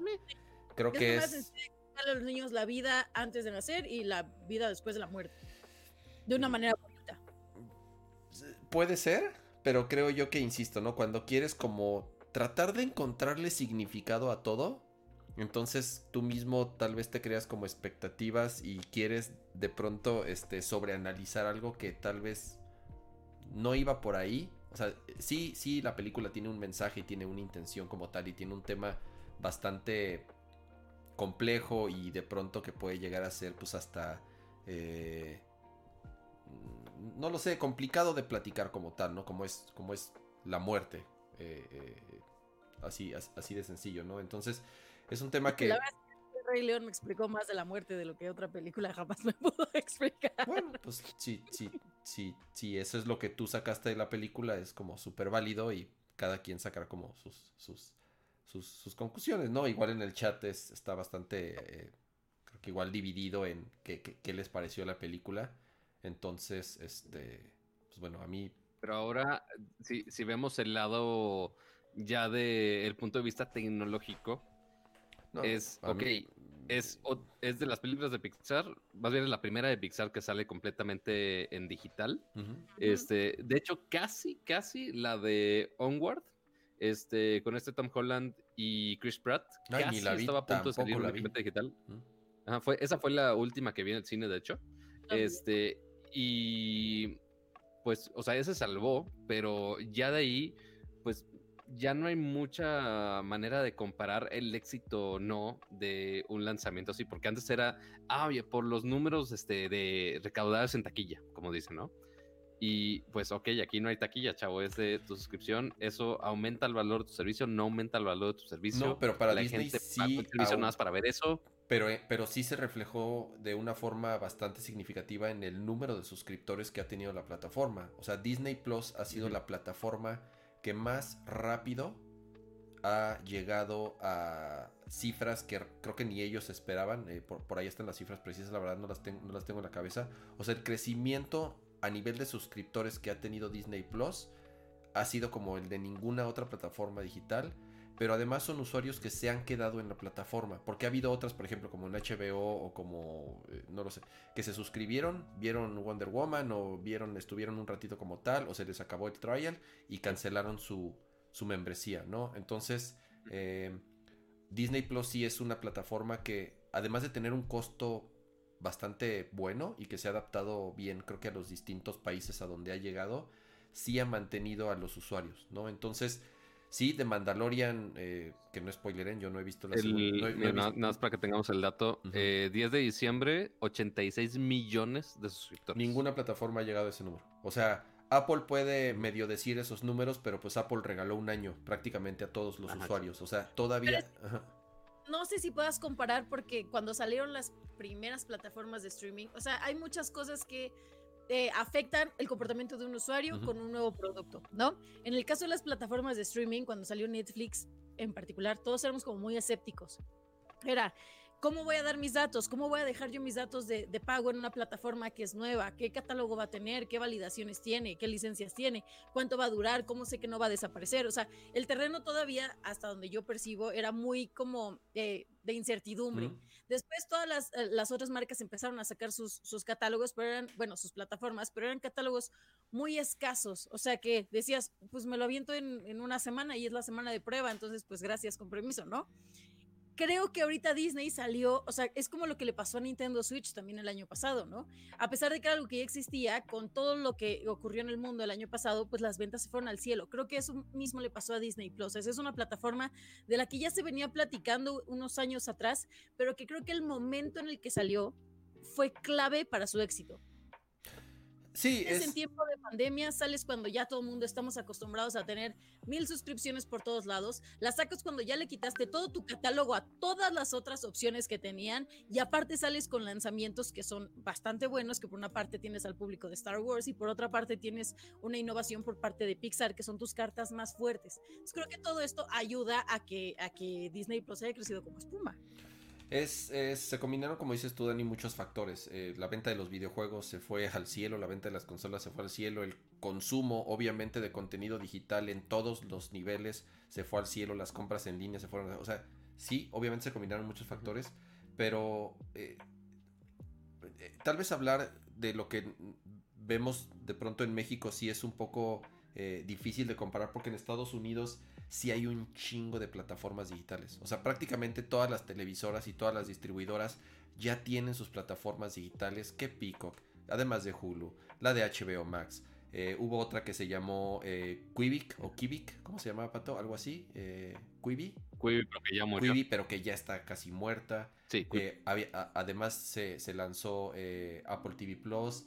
entonces, sí hay como en Estados Unidos de pronto sí puede como una saturación y entonces tal vez sea mucho más competido y mucho más complejo, ¿no? Y creo yo que ahí está eh, eh, como el logro, o por lo menos eh, lo, que Disney Plus como tal ha logrado en tan poco tiempo, número uno, ¿no? Por, por el precio tan agresivo con el que lanzaron su producto, y número dos, por sí tener un contenido que de verdad pues nada más ellos van a tener, o sea, como tal, esas marcas como tú dices, Dani, como Star Wars, como Marvel, como obviamente Disney y todo lo que llevan arrastrando este, por detrás, eh, pues son productos súper exitosos, probados en todos los niveles. Y pues digo, ahorita se acabó Mandalorian, ¿no? La temporada. Pero ya sale, por ejemplo, ahorita en enero se estrena WandaVision, que es la primera serie de televisión de Marvel, que además produce Marvel Studios, o sea, realmente que es el equipo tal cual, que es el que, es el que hace las películas o sea, no es una división alterna hecha que nada más se va a dedicar a hacer este, un, un, producto de televisión, sino que realmente son los estudios principales que han hecho todas las películas de, Marvel en, los últimos años. Pues bueno, ahorita va a salir la, serie de WandaVision, que yo la verdad sí, sí, sí le traigo ganas de ver. Y mira, ahorita Pato justamente me pasó un, una, una liga, voy a tratar de, o sea, nada, más checa los, los trends. O sea, que, tampoco es como que tenemos nosotros los números de, ay, ¿cuánta gente se ha suscrito a estos servicios? Pues obviamente no sabemos, chavos. No, no tenemos mm, esa información tan, tan buena onda. Pero este, justo lo que sí podemos checar es qué tanto está buscando la gente con Google Trends. Entonces, aquí la línea color azul es Netflix. en línea color, color rojo es Disney Plus. Entonces, obviamente, en noviembre, cuando ya se lanzó el servicio, hubo un super boom que superó inclusive a Netflix en ese momento, este, de interés de la gente que estaba buscando servicio. Y obviamente esto también remontó este, a finales de diciembre. Justo también esto ha ayudado con este, los lanzamientos que, que tuvieron, en este caso el de Soul, que mucha gente o que la vio el mero día o que ya después se enteraron de, ah, oye, está esta película en Disney Plus, de, ah, ok, ya me voy a suscribir. Este, ya se van enterando y ya se van sumando ahí al servicio. Este, pero pues también hubo un va a haber un crecimiento eventualmente y que quizá hasta se puede equiparar con, con Netflix y otros servicios. O sea, porque ahorita de servicios de video, ok, si lo podríamos comparar con Amazon Prime Video, pero no creo que sea tan fuerte como Netflix, honestamente. Mm, mm. Pero ahorita en México nada más tenemos estos tres. O sea, que suena que ya son un chingo. Pero justo como dice Kama, en Estados Unidos tienen Tien- muchísimos más. Claro, porque nada más tenemos Netflix, Amazon Prime, eh, Disney, eh, HBO en algún No, punto. Porque no vamos a contar Blim. Pero es el ¿Vamos a contar HBO, es el HBO de, ¿No de esos Sky. contamos Blim? No, bueno, claro, claro video, pato. Ay, claro. Ay, Dios mío. Es que de repente hay tantos servicios que uno se, se olvida que existen. Pero es que pues a- una duda. Es que yo ya les había hecho esta pregunta y ya me habían contestado, pero ya se me olvidó que me A contestaron. ver, venga. O sea, porque ya ves que, que Prime Video agarró y puso muchísimos canales, ¿no? Que puso HBO, puso Stars Play, puso Hulu, puso. Me que faltan pagar aparte. Sí, los tienes que pagar aparte. Pero entonces, ¿eso cuenta como si estuvieras pagando otra suscripción de otra plataforma de streaming? Mm, según yo, sí. Es nada más que lo estás viendo todo en un solo lugar. O sea, es muy similar a cómo funciona el app de Apple TV. Que en Apple TV tú tienes ahí este, tu, tu pantalla. Pero este, lo que hace es de, en vez de estar navegando a cada app y estar checando en Se cada conecta a app distintas este, y de, plataformas. ajá. Ah, oye, quiero tal película. Está, ¿En cuál servicio estás? Y estás checando ahí en cada una, ¿no? No, ahí te lo pone todo en la misma interfaz. Pero ahí yo en tengo teoría- la duda de. Yo tengo mi. Yo ya tenía desde hace, este, no sé, X tiempo. tenía mi cuenta de, de HBO, ¿no? De HBO Go. Y yo veo, la veo desde la app de HBO. Pero, sorpresa, no tengo manera sencilla hasta ahorita que haya yo visto una manera de iniciar sesión con esa cuenta de HBO en Amazon Prime. Mm. Según yo, No se- no no, se puede. funciona así, Lo que- según yo. ajá. O sea, pero- tienes que hacerlo por medio de ellos, a fuerza, según yo. Si quieres. Entonces, ¿qué pasa? Porque, pues si yo ya tengo esa app, entonces no es como tener otra membresía. O sea, es más bien que tú estás como subarrendándole a Prime. Ajá, básicamente. Sí, Lo- lo- según yo, al menos lo que yo entiendo, tampoco, no, no tengo experiencia comprando canales en Amazon Prime Video, para ser honesto, pero según lo que yo entiendo, es así, según yo. Sino yo, hasta ahorita, si alguien sabe de alguna forma en la que puedo iniciar sesión con una cuenta ya existente de HBO desde la plataforma de Prime, por favor, dígame, porque la verdad es que eh, yo no casi no entro a HBO, a la aplicación de HBO, porque la interfaz es Es horrible, oh, es- muy horrible.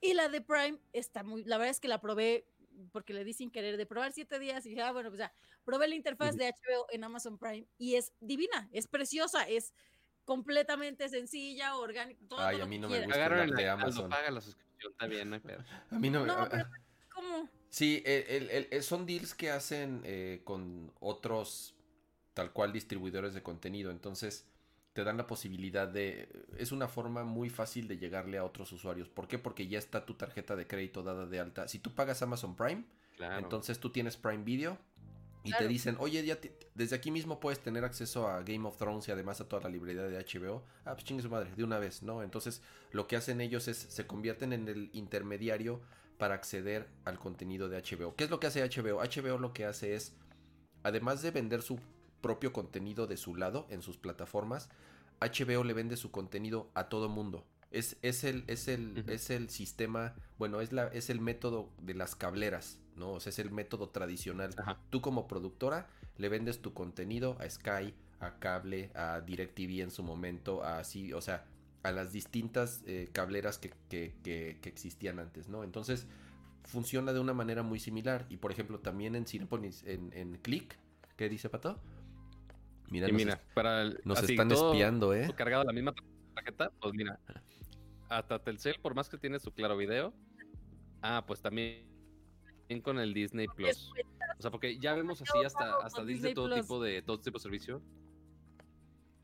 Yo no me o sea que quizá ni sea el descuento, es nada más de, ah, oye, te lo cargamos en el mismo recibo, no hay pedo.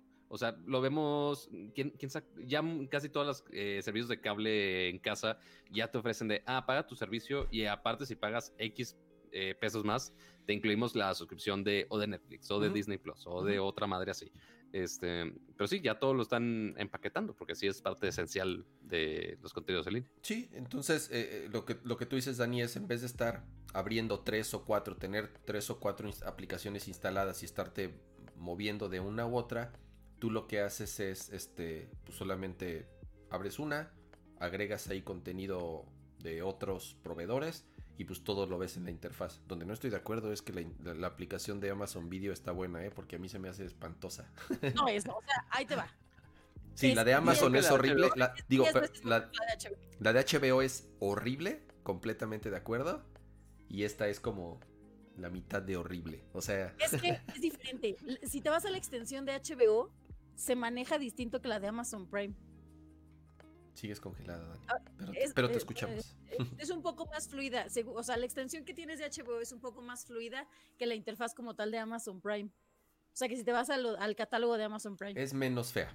Estoy de acuerdo, es menos fea. La de HBO es espantosa. Ahora, la de Disney Plus está súper bien hecha. O sea, la verdad, la, la aplicación de Disney Plus, tanto para Apple TV como en PlayStation, como en iPhone, que es donde yo la he estado utilizando, Incluso la nativa de la televisión, ves que las mismas televisiones ya tienen como las versiones nativas. Sí, ya tienen unas. Creo yo que de todas, de todas, la mejor es la de Disney Plus. Bueno, y la de Netflix, que ya, digamos, está completamente probada y aprobada. Netflix también lo hace bastante bien. hay, algunas cositas miniatura de Disney Plus que digo, eh, me, hubieran encantado que, le cambiaran un poquito, pero pues también la de Netflix tiene así con la que le pisen, pero muy leve. Para hacer la primera versión, Está súper bien hecho. ¿Sabes de qué soy fan de Netflix?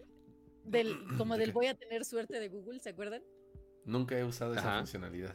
Ah, eh, tiene, tiene ahí una opción Netflix donde dice, quiero ver algo. Uy, te, ¿Ah, sí? Y te pone lo que te Una pinche, te va a poner una pinche, una narconovela, güey.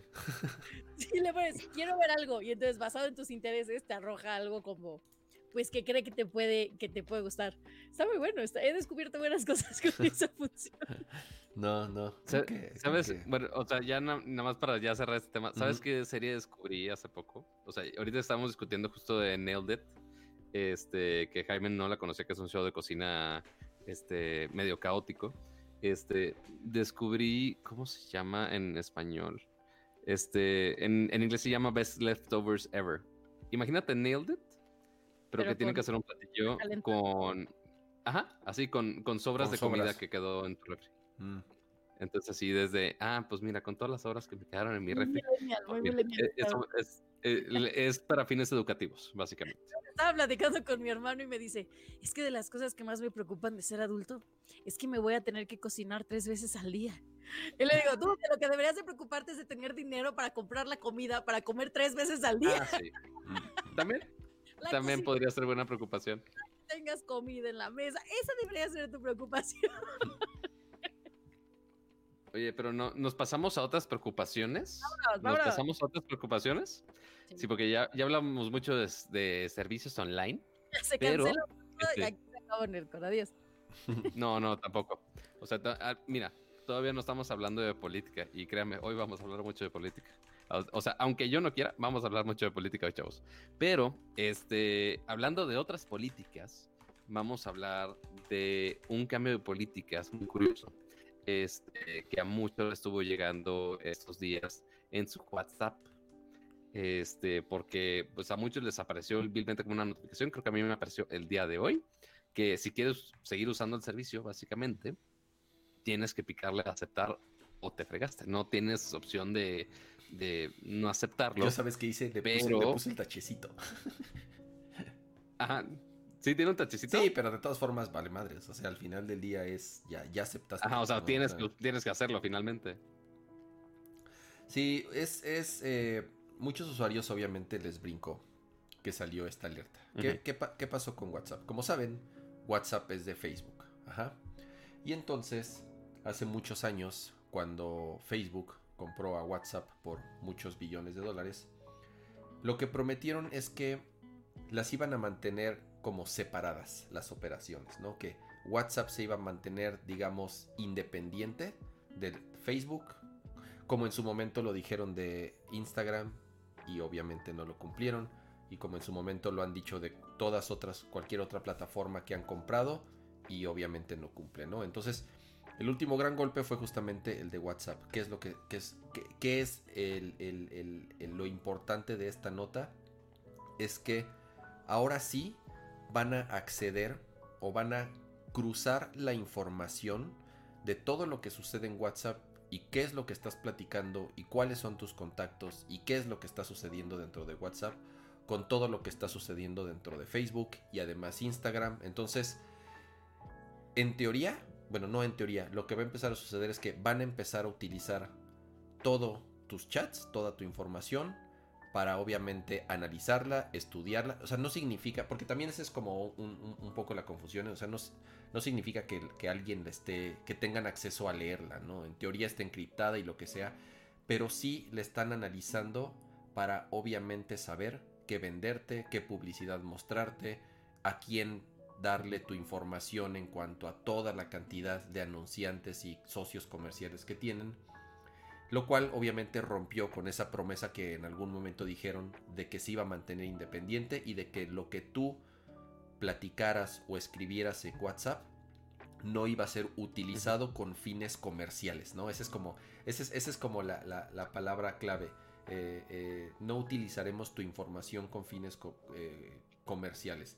Y entonces ahora sí, lo que van a hacer es, obviamente tienen nuestro teléfono en Facebook, obviamente tienen nuestro número de teléfono y nuestros contactos en WhatsApp, obviamente saben las fotos que tomamos en Instagram, combinado con todos los cookies y todos los trackers y todo lo que arrastramos mientras navegamos en Internet, que obviamente saben absolutamente todo de las páginas que visitamos, de lo que compramos, de qué vemos. Pero ahora también se están metiendo como en un tema...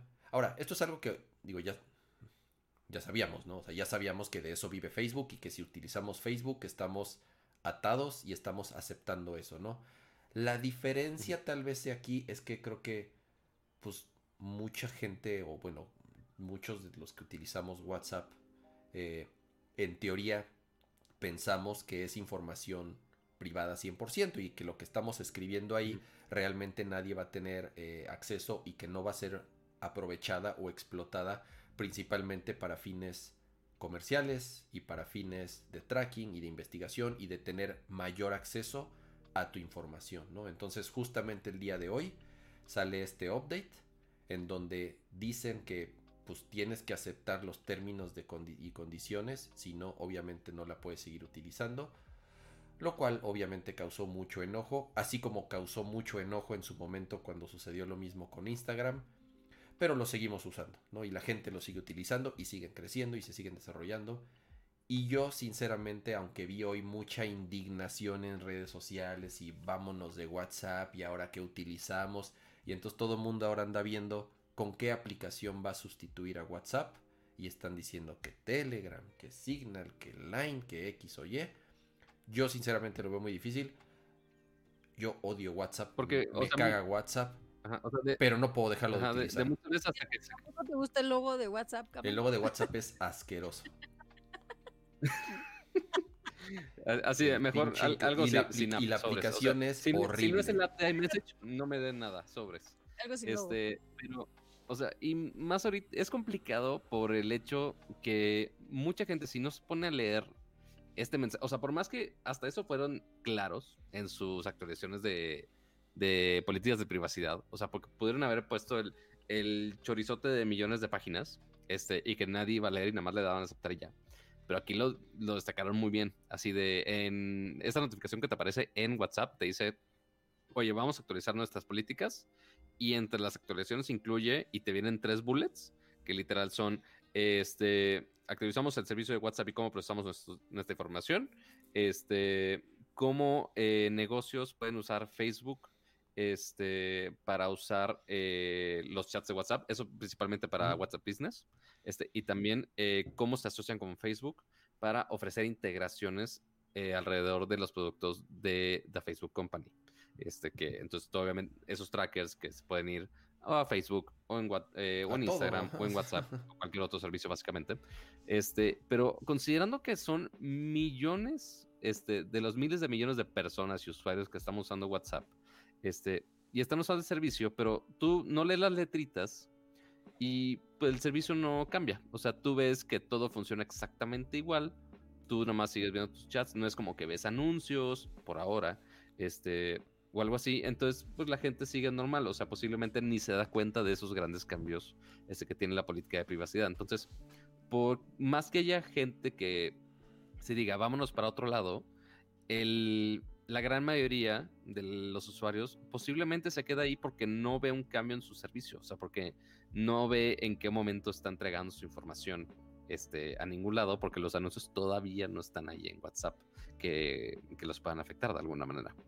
Pero sí, porque eh, pues, podrá ver los hipsters de, ah, llevámonos a Telegram, vamos aquí a, a, Signal, al, app que quieras, al Line o sea, si quieres que los chinos también te espien, no sé. Este, todos tienen un pero. Este, va a ser difícil eventualmente decirle o a tu mamá o a tu abuelita o a tu tía, a tu tío, al, al que quieras, este, ah, oye, baja este otro app porque este, en este no te espían seguramente a la, otra persona no le, va a no le va a interesar ni te va a creer. Es como de, pues, yo estoy, yo sigo chateando por aquí. Yo aquí tengo mis stickers. Es como de, ¿por qué me lo vas a cambiar? ¿Qué dices, Dani? Para que estés en el rosario conmigo todas las mañanas en el grupo de la familia. Que me Imagínate cambiar o sea, deja tú cambiar a, que hables con tu mamá por otro app. Ok, una persona, fine. Ah, que cambies el, a todos los de tu familia de un grupo de WhatsApp que tengan a otro app y pues, o sea, que la gran mayoría de las familias quizá no hay tantos que son de tan fanáticos de la tecnología como nosotros y ustedes, pero convencerlos a todos y deja tú el convencerlos, enseñarles a usar el maldito app, aunque sea un, un pinche app de mensajería común y corriente.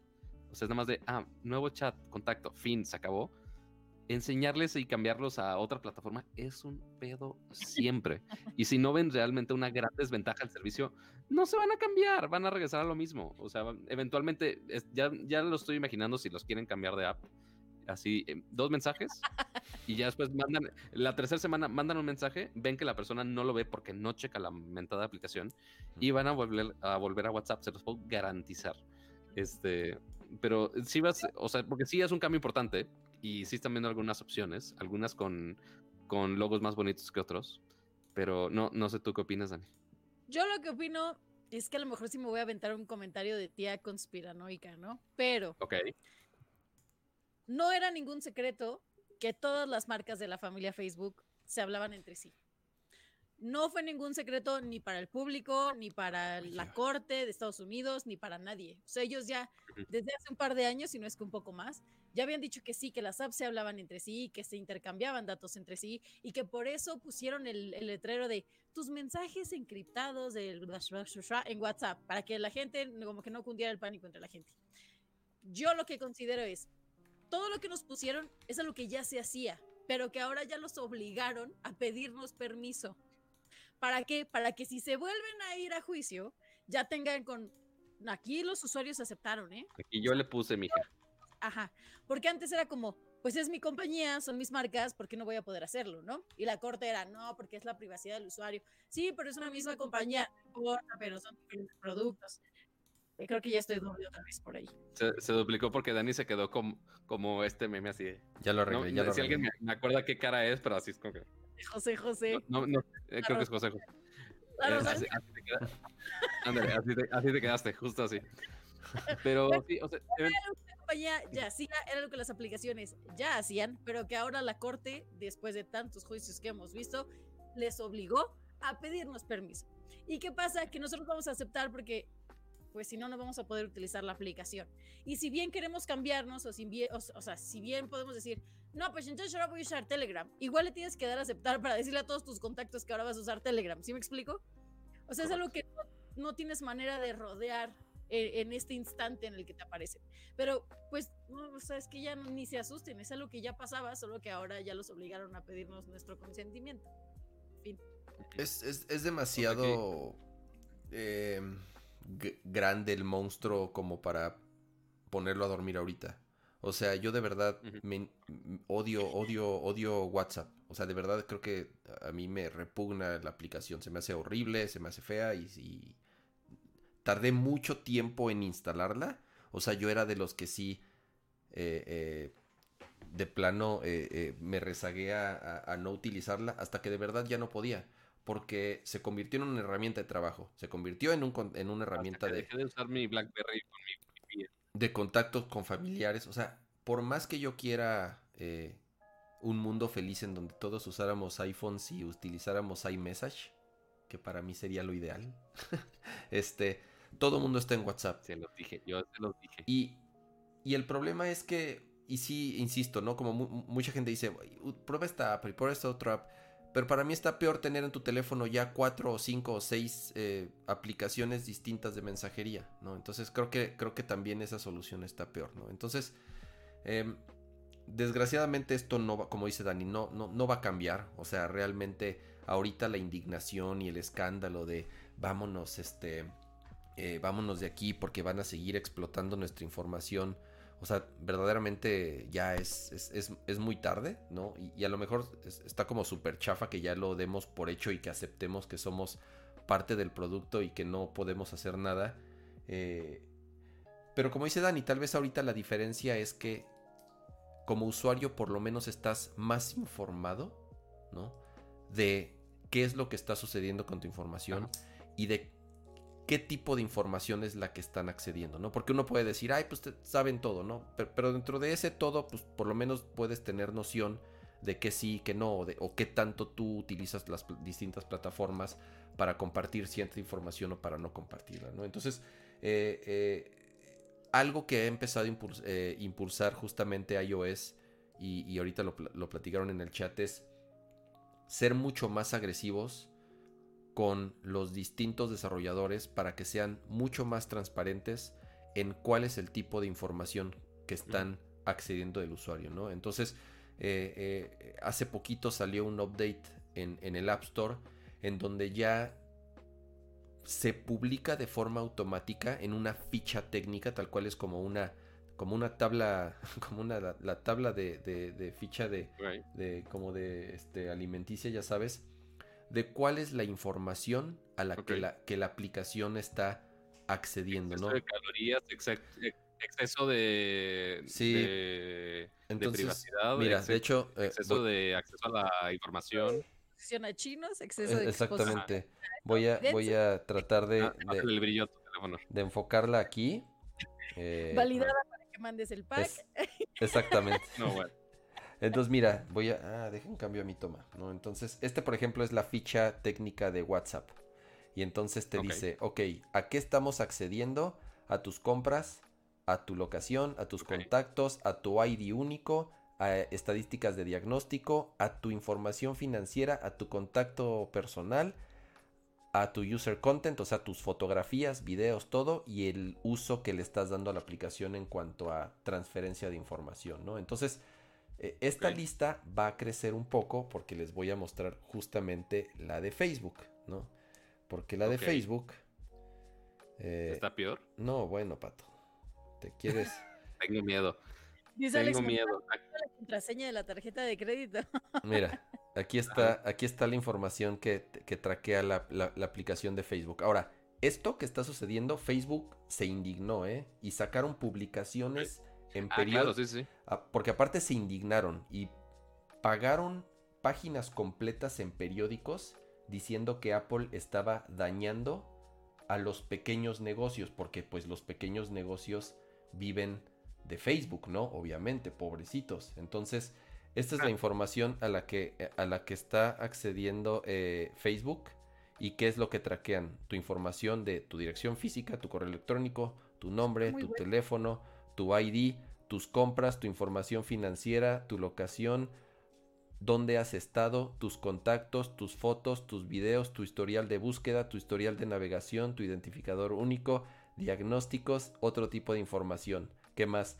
tus compras, lo que, o sea, de todos los módulos que tiene Facebook, analíticas, Health and Fitness, o sea, se conectan hasta los bloques de Health and Fitness para saber a qué hora te duermes, a qué hora te despiertas, cuál es tu pulso cardíaco, cuál es, o sea, cuántos pasos has dado, si haces Madre, yo pensé que ya ibas a acabar la lista, pero sigues. Es que esos son también por las por los third parties que tienen. O sea, si tú agarras y te conectas, eh, por ejemplo, cuando agarras y utilizas Samsung Health y quieres que se publique tu ejercicio de la mañana, lo publicas en Facebook. Entonces, este link es el que hace que también tengan acceso a todos esos datos. O sea, no que tú estés usando Facebook y, ay, ya me están midiendo el pulso y mis... No. O sea, tú si usas Facebook de una manera completamente regular y nada más lo usas para publicar violines, hay muchas de esas cosas que no van a aplicar para ti, pero cuando lo conectas con terceras aplicaciones, ahí es cuando tienen acceso a toda esta información. Por eso es importante también checar qué aplicaciones tienes tú vinculadas con Facebook o a qué aplicaciones tú entras y das acceso desde Facebook, como todas estas que lo dicen de, ay, ¿cómo me veré de hombre? ¿Cómo me veré de viejito? Este, ¿Cuál es mi suerte para el 2021? Esas son unas, pero también hay muchas otras eh, que están en dispositivos, pues ahora sí que certificados, que se vinculan con Facebook. Entonces, eh, no sé, o sea, tampoco se paniquen de que no, es que nomás abro para checar. No, es solo si tú le has dado permiso en otro tipo de aplicaciones y en otro tipo de dispositivos. Pero creo que este desglose es muy importante para que tengamos una noción de todo lo que está a la mano en nuestra cuenta de Facebook, ya sea para tener eh, mejor configuración de nuestra privacidad o tener un uso más moderado o más, este, es que no quiero decir modesto, pero sí, o sea, de no estar publicando todo a cada rato en todos lados, dónde estoy, con quién estoy, a qué hora estuve porque también eso afecta un poco a tu comportamiento y te vuelves más vulnerable a diferentes ataques. Entonces, si bien si tienes permiso a todo eso, no te espantes, si tú nada más usas Facebook de manera regular, no va a pasar nada, bueno, no va a pasar nada, pero si lo usas para todo lo demás, ¿cómo lo puedes usar? Entonces ahí checa tu privacidad, checa con quién lo compartes, checa a quién tienes agregado en Facebook, checa en qué grupos estás, para que también tú tengas un poco más de control sobre tus datos. Es ya mi recomendación de tía. Yo no soy como tan optimista en que solamente ellos eh, utilizan la información en la que tú le das. Bueno, a lo mejor en algunas plataformas en iOS tú sí puedes bloquear que no vean tus fotos, que no tengan acceso a tu tracking de locación. O sea, sí tienes como mayor control. Pero por ejemplo en Android eso no existe, ¿no? En Android por default eh, tiene como acceso a casi todo. Creo que tiene algunas cosas como. Puedes poner candados. Sí, la cámara, algunas cosas. Hay aplicaciones también de, ahora sí que una third party, una aplicación tercera, que te ayuda a gestionar hasta dónde llegan otro tipo de aplicaciones en cuanto a contenido de tu dispositivo. O sea, como que pone una, una barrera extra. O sea, si tienes ya de por sí tu antivirus y no sé qué, hay una función en la que puedes bloquear qué tanto, qué tanto acceso tienen las apps a tu contenido nativo o, eh, ¿cómo se? Local del celular, pues. Ya. Sí, es, es este. Es obviamente eh, un tema súper difícil porque ya estamos tan inmersos en estas aplicaciones y en estos ecosistemas que de pronto hasta puede ser un poco. Em, no sé, yo podría decir que no me gusta Facebook, ¿no? Y no uso Facebook como tal. La aplicación de Facebook hace tres o cuatro años, no tengo idea de cuándo fue mi último. Mi último post en Facebook. O sea, realmente yo dejé de utilizar Facebook hace muchos años. Pero sigo utilizando Instagram. Eh, me encanta Instagram, ¿no? Entonces, ¿qué pasó, Dani? Ah, estoy sacándole la lengua al chat. Ah, ok. Este bueno, al menos no es sacando el moco como al inicio del stream, pero... Es que me dicen que ahorita me veo ya sin ser wallpaper, entonces ya... Ah, ya eh, hice, un, hice un ajuste ahí al codec de video y al parecer eso solucionó todo. Entonces, este... Bueno, espero, espero haya sido eso. Entonces, este... Pues es como un poco hipócrita decir odio Facebook cuando me encanta Instagram y uso Instagram, ¿no? O cuando uso WhatsApp, pues todos los días porque, pues, porque ni modo, porque tengo que usar WhatsApp y porque mis papás están ahí, porque mis primos están ahí, porque todo mundo que no veo hace meses están ahí y es pues, prácticamente la única forma de contacto que tenemos ahorita para socializar, ¿no? Entonces, sí, sería, insisto, como muy hipócrita de mi parte decir me caga Facebook, porque sí me caga, ¿no? Pero pues sigo utilizando las demás aplicaciones que me gustan mucho, ¿no? Instagram me gustaba mucho y la usaba desde antes que lo comprara Facebook. como app, no tanto. No, me caga, no, me, caga Facebook como app, pero me caga Facebook como, como estructura, como compañía. Me caga Mark Zuckerberg. se me hace una persona repulsiva y todo lo que representa y sus ideales y todo lo que. el daño que le ha hecho al, mundo, ¿no? O sea, con, por, por, por las ambiciones y por el seguir creciendo la compañía y por seguir haciendo tanto dinero, ya sabes, este, al grado de lo que empezó a suceder ayer, que ahorita lo vamos a, enlazar. Eh, eh, no sé, entonces... Nos vamos a enlazar con el capítulo. entonces, pues insisto, ¿no? Es, es, es, difícil esa, esa indignación que tiene ahorita la gente de vámonos a Telegram o a este Signal o a otra aplicación. O sea, realmente lo que va a suceder es, es como cuando salían, ¿se acuerdan cuando en su momento empezaron a salir los clones de Twitter, ¿no? Y entonces vámonos y dejemos Twitter y porque somos... Y entonces se iban y se iban tres semanas y cuando veía que ningún otro pelado también se unía, pues ahí como perrito con la cola entre las patas regresaban regresaban a Twitter, ¿no? Entonces, creo que va a suceder, va a suceder lo mismo. La gente no va a dejar de usar este eh, WhatsApp, ni modo, ya es para mí un eh, monstruo que no puedes detener. Entonces, como que la indignación ahorita, pues sí, va a durar un par de semanas, pero pues ahí vamos a estar todos en, Instagram, ¿no? Mira, si se derrumbó Messenger, creo que todos se pueden derrumbar en esta vida. Híjole, ¿sabes qué? ¿Sabes qué, Dani? Que, que ya ahorita, que en ese, que en esas épocas el, nivel de consumo y de usuarios que se tenían es completamente incomparable a lo que sucede hoy en día, principalmente por los teléfonos móviles. O sea, ya eh, eh, el acceso a estas plataformas y estas tecnologías y las conexiones que se tienen móviles eh, es incomparable a como sucedía hace años. Entonces, también ya el control que tienen hoy en día. Solo, solo comparemos, o, sea, ahorita nada más de un googleazo rápido. Dice, en, las épocas donde era más exitoso eh, MSN Messenger, tenía 300 millones de usuarios activos a nivel global. No, no es nada. 300 millones. Sí. Es nada en comparación de lo que tiene ahorita, que está cerca de los 2 mil millones, si no es que más. Sí, pero no estoy hablando de la cantidad de usuarios, estoy este, hablando de, no recuerdo la, la, última cifra, del uso, de la evolución del usuario, de la evolución de la experiencia.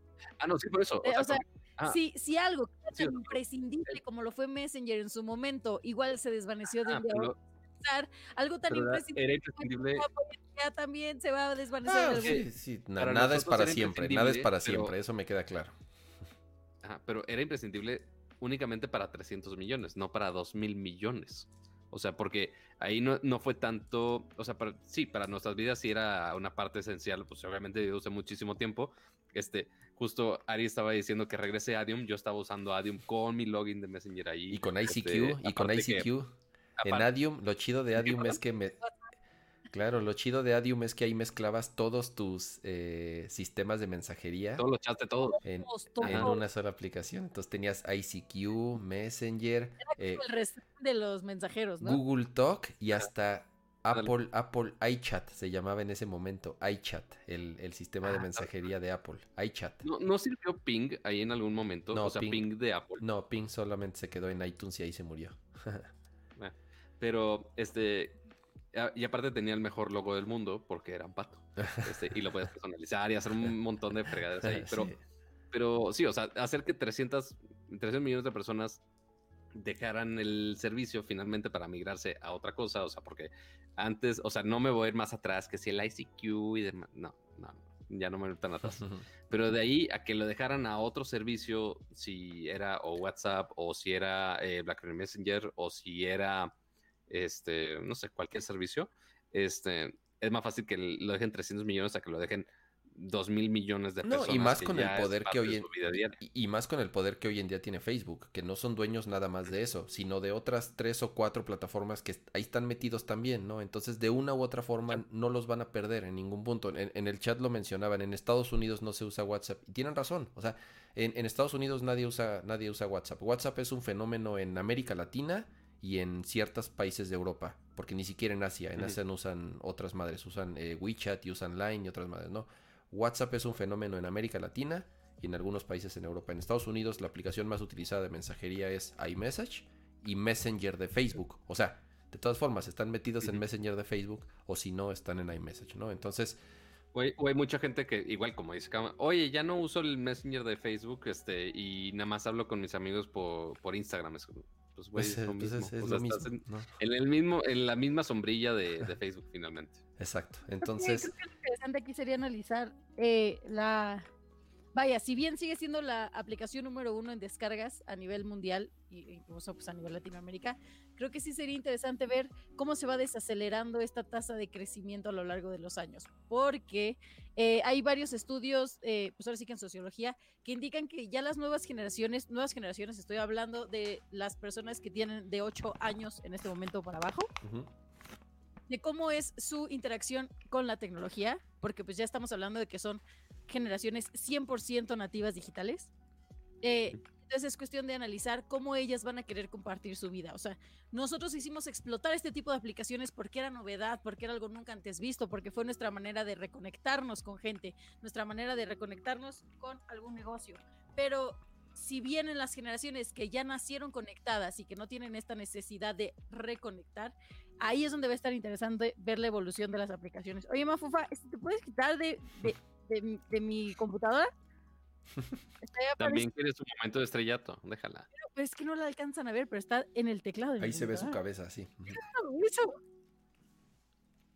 es lo que quiero ver. Quiero ver la curva eh, eh, de crecimiento eh, en, cuestión de porcentaje de WhatsApp. En, o sea, ahora sí que yo creo que de cinco años atrás a cinco años en adelante. Es, interesante ah. eso que dices. Yo no sé, la chaviza, la digo, para los que tienen, si, en el chat hay personas que tienen hijos adolescentes, ¿qué usan?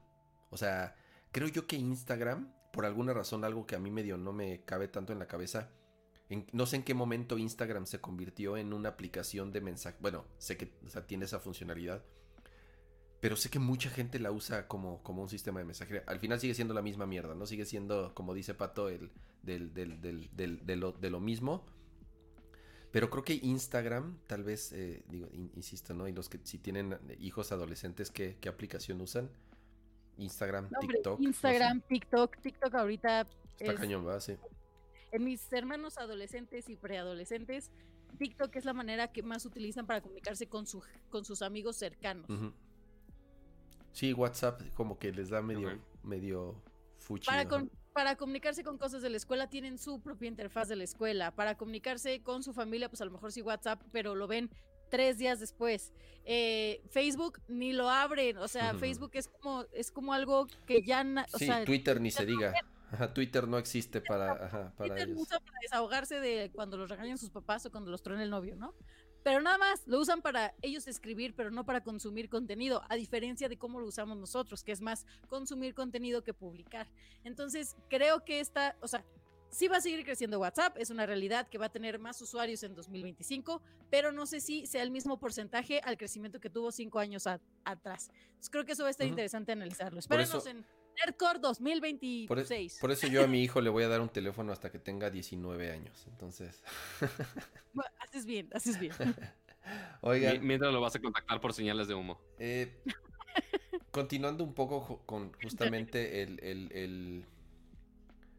el, impacto que pueden llegar a tener estas plataformas y qué tanto hoy en día eh, mueven al mundo como tal y son de, cierta forma el único medio de informativo o el único acceso que tienen muchas personas al resto del mundo.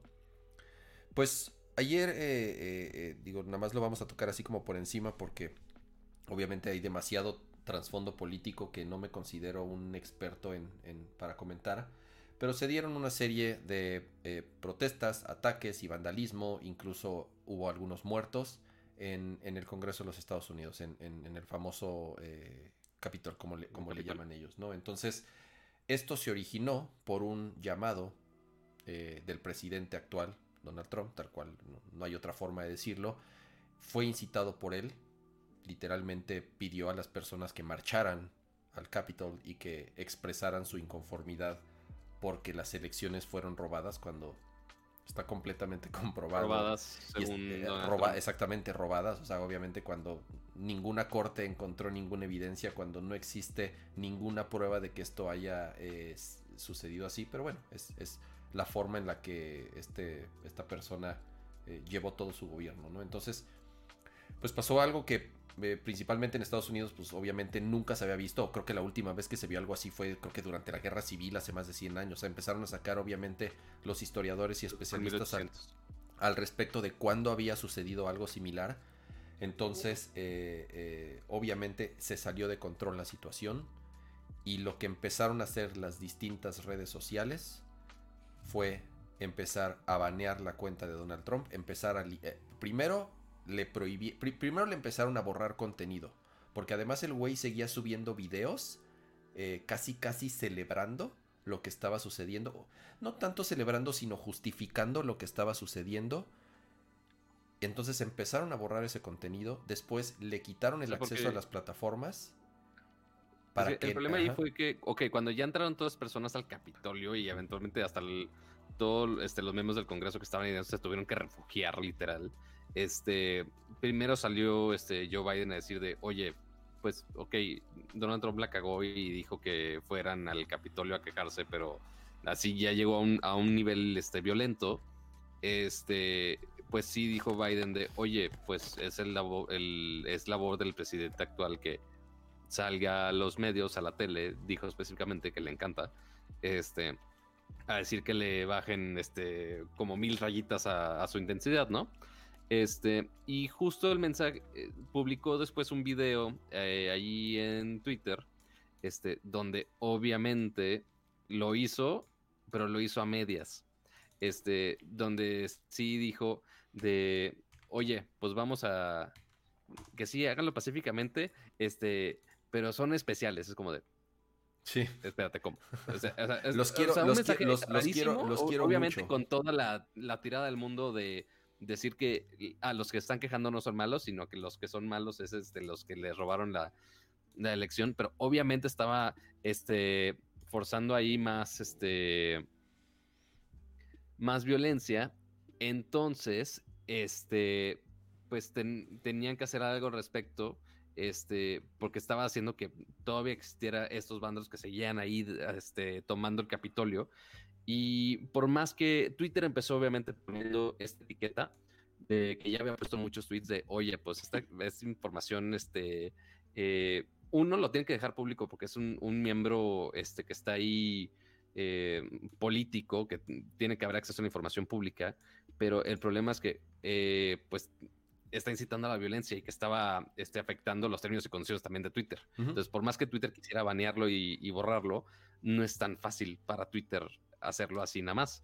este, pero, pero sí es fácil, ¿eh? O sea, que no lo quieran hacer es, es, otra cosa. Porque, porque si hubiera pues sido un usuario normal, y esto es algo que, que, que sí discutimos bastante y, y, principalmente yo con Akira tenía como mucho esa discusión de que si hubiera sido don cualquiera, lo hubieran baneado de inmediato, ¿no? A los dos segundos. Y que no tendrían por qué diferenciarlo. Para mí no tendrían por qué diferenciarlo. Así sea el presidente de la nación más poderosa del mundo, no tendrían que diferenciarlo y que no, y no tendrían que haberlo, eh, darle un trato preferencial y que él pudiera decir X o Y o Z, ¿no? Creo yo que eh, eh, justamente en, en, una red social, ¿no? pues todos somos bits, todos somos este eh, iguales y todos tenemos los mismos derechos y obligaciones dentro de lo que quepa. Y Twitter es una empresa privada. Ahí no aplica lo de libertad de expresión y ahí no aplica lo de la primera enmienda y todas estas harta de mamadas que dicen eh, eh, las personas que, que, no tienen ni la menor idea. Porque Twitter es una empresa privada y ellos, pues así de fácil, ellos pueden decidir que sí y que no y si no te gusta, pues ahí está la puerta y te vas. O sea, aquí no, yo no soy en el gobierno y yo no soy nadie como para este eh, eh, obedecer como tal e, ese tipo de situaciones, porque yo al ser una empresa privada puedo tomar las decisiones que yo quiera y yo puedo decidir a quién sí quiero y a quién no, y a la hora que yo quiera sacar a alguien lo puedo hacer, ¿no? Entonces, eh, el problema es que fue demasiado tarde y eso es algo que se comentó durante los cuatro años del gobierno en Estados Unidos, ¿no? Que se convirtieron en plataformas que obviamente llegaban a millones de usuarios y que en ningún momento moderaron y que en ningún momento le pusieron un alto y que en ningún momento se preguntaron si lo que estaban eh, ellos como plataforma y como dueños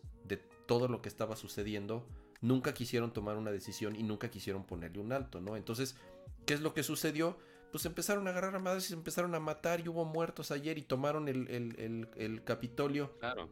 Y el algo que no había sucedido en, en, en, años y años, en décadas en, los Estados Unidos y que pudo llegar a ser algo peor. O sea, e, especial, digo, y, no lo digo yo, o sea, digo, la verdad me la pasé viendo, eh, CNN abrió su, su, señal ayer en línea y, y, especialistas, historiadores dicen, de verdad, o sea, guerras, guerras civiles han iniciado por menos de esto, ¿no? Entonces, imagínate en un país lleno de locos, armados, porque además ves que les pinche mama tener 16 armas y rifles de asalto en su casa.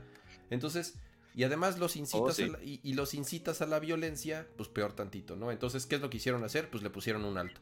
Los, le cerraron eh, ahorita, bueno, por lo menos hasta hace unas horas, cerraron, bueno, le quitaron el acceso a la cuenta de Twitter, de Facebook, de Instagram, de TikTok, de YouTube, dieron de baja las tiendas de Shopify, o sea, prácticamente en todas las plataformas digitales en donde Donald Trump tenía acceso a, dar un mensaje, le cerraron la puerta. La única condición con la cual lograron, eh, digamos, de nuevo darle acceso fue hasta hace unas horas. Esa condición fue, de Twitter. Así es, fue hasta hace unas horas. Entonces Twitter le abrió de nuevo el acceso y por fin dio un mensaje en donde accedió por primera vez, que perdió, y en donde pide a la gente bajarle a los humos y que sea esta una transición de gobierno pacífica y que obviamente ya cuando el agua la tenían hasta acá, ¿no? O sea, demasiado tarde cuando murieron personas ayer y cuando realmente... Literal, ya que se estaba casi casi incendiando el Capitolio, casi casi entonces... Mientras estaba toda la revuelta, todavía se atrevía a subir videos diciendo, no, es que eh, hay que ser pacíficos. Yo sé que nos robaron las elecciones, yo sé que todo fue un fraude, yo sé que el país se ha caído, yo sé que nuestro, pero hay que bajarle, hay que ser pacíficos, hay que estar tranquilos. Aunque el Estado, o sea, era absurdo, era absurdo su mensaje de llamado a la paz, ¿no? Y como dices, tal vez esto no es... y, como dice Kama... Bueno, y otro pero aquí de lo que hablamos es el uso de las plataformas digitales y cómo es que toda esta tecnología que usamos día con día, tal vez para publicar nuestro desayuno, tal vez para publicar que hoy nos hagamos un moco, también está al, o sea, es un arma de doble filo para este tipo de situaciones. Sí, o sea, y como dice Kama, o sea, esto empezó, o sea, eventualmente fue una bomba del tiempo que se fue acumulando de principalmente los últimos cuatro años, porque ahí fue donde empezó todo el desarrollo más fuerte de las noticias falsas y demás. Este, principalmente eh, vimos cómo fue todo el caos de, Cambridge Analytica recién cuando entró Trump eh, a ser presidente.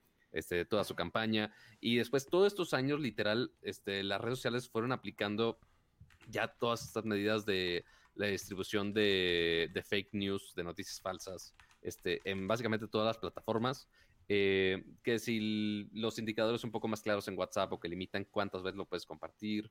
Este, también en Facebook estaban ahí este, checando toda la información que estaban este, publicando, que sabemos que es imposible checar cada tweet, cada mensaje y demás. O sea, por más que haya esos, esos filtros y esas herramientas. Más o menos, Pato, más o pues menos. ellos, Más o menos, ellos de verdad, y está, y, y está documentado por, por, por ingenieros que trabajaron ahí, que han estado ahí muchos años y que de plano han renunciado, que han tenido eh, que, levantar la voz, porque saben perfectamente lo que sucede. O sea, tienen herramientas de inteligencia artificial y de tracking, saben perfectamente lo que está sucediendo, pero deciden no detenerlo porque atrae usuarios, porque vende más anuncios, porque levanta los ratings, porque pues le dan más clics. O sea, ellos tomaron las decisiones de hacerlo. Tan es así que ahorita cuando ya nada más faltan dos semanas para que se vaya este güey y se empezaron a matar ahí en el, en, el Congreso de Estados Unidos, ah, entonces sabes qué, no, pues ya me di cuenta, este, y sale Zuckerberg a dar como un discurso de,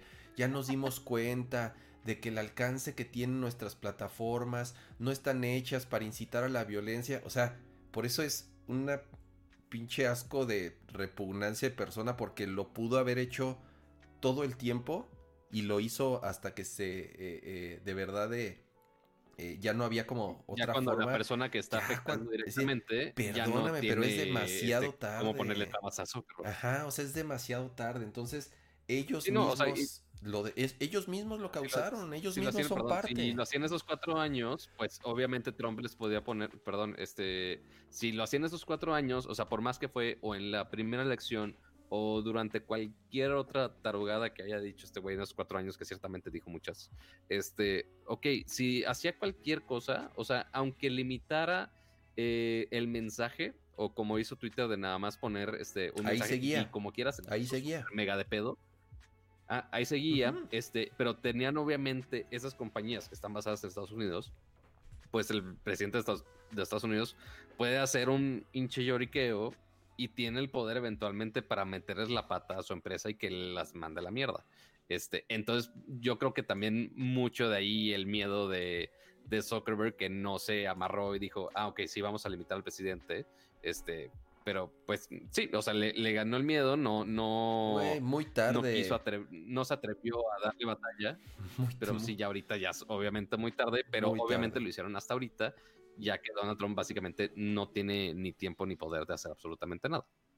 No sé, yo creo que las, ah, todas las aplicaciones que mencionamos hoy, como Twitter, como Facebook, como incluso un TikTok, eh, que pues ya sabemos la relación que tenía Trump con TikTok, ¿no? Pero creo que todas estas aplicaciones tienen muchas cosas más importantes que hacer que estarse metiendo en temas de este señor de cabello naranja, eh, como de tener la trata de blancas. La, que- la cara es la que tiene naranja, Dani. Eh, no, bueno, todos, todos tienen naranja. ¿no? Pero, o sea, creo que hay cosas mucho más importantes, hay temas mucho más relevantes y que afectan de una manera más profunda a la sociedad que estar baneando o no baneando un tweet o dos tweets, eh, que, o sea, que sabemos que no tienen por qué pasar. O sea, Pero, eso- es, pero ese es como un... sabemos que no tienen que salir esos tweets. De entrada ya sabemos que esas plataformas no tienen que estar abiertas cuando se infringen las normas de la comunidad. Entonces no habría que darle más vuelta al asunto. Es, se le suspende la cuenta al señor, fin, como cualquier otro usuario. Hasta luego. Ahora sí vámonos a temas importantes. Eh, eh, Es que, eh, pero este es nada más como un ejemplo, Dani. O sea, y esto, digo, ha- hablamos de esto porque obviamente fue una noticia que le dio la vuelta al mundo y porque Estados Unidos es el país que más impacto tiene en todo lo que leemos y en todo lo que sucede en otros países. Y pues al final del día, eh, las empresas que hacen todas estas plataformas, pues todas son gringas, todas están ahí y pues ni modo, todos las usamos. Pero esto es nada más como un ejemplo del impacto al que llegan a tener en todos los países, en todo el mundo. O sea, de verdad, eh, han sucedido y están documentados matanzas organizadas en Facebook, ya sabes. O sea, entonces, de, de nuevo, ¿no? El poder que hoy en día tienen estas plataformas. Porque para muchas personas es el único acceso a la información que tienen. Y la gente es tan estúpida que se lee todo lo que leen ahí. Entonces, eh, no tienen parámetros con qué compararlo. Pero tienen perfectamente todo el poder para controlarlo, para moderarlo, para limitarlo, pero no lo hacen, ¿no? Porque les trae clics, porque les trae publicidad, porque les trae usuarios, porque les trae crecimiento. Entonces, pues bueno, no creo que creo que era importante este comentarlo. Para mí es un tema muy importante. En el chat dice no hablen de esto. Bueno, quieren que hablemos de, pinches- de más pinches telefonitos, pues hablamos de más pinches telefonitos. Pero para mí este es un tema muy importante.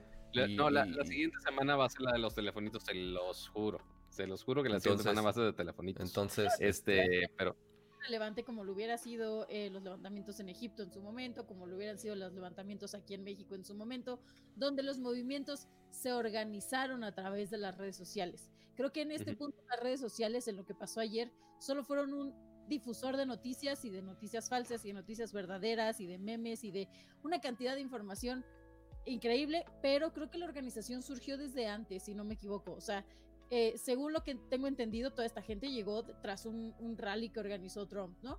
Entonces, más bien ayer el, rol que tuvieron las redes sociales y la tecnología fue de amplificar lo que se les dio la gana, como se les dio la gana. Entonces aquí nada más, como dice Kama, era un estate quieto a todos los involucrados, a todos los que infringían las normas, adiós, hasta luego.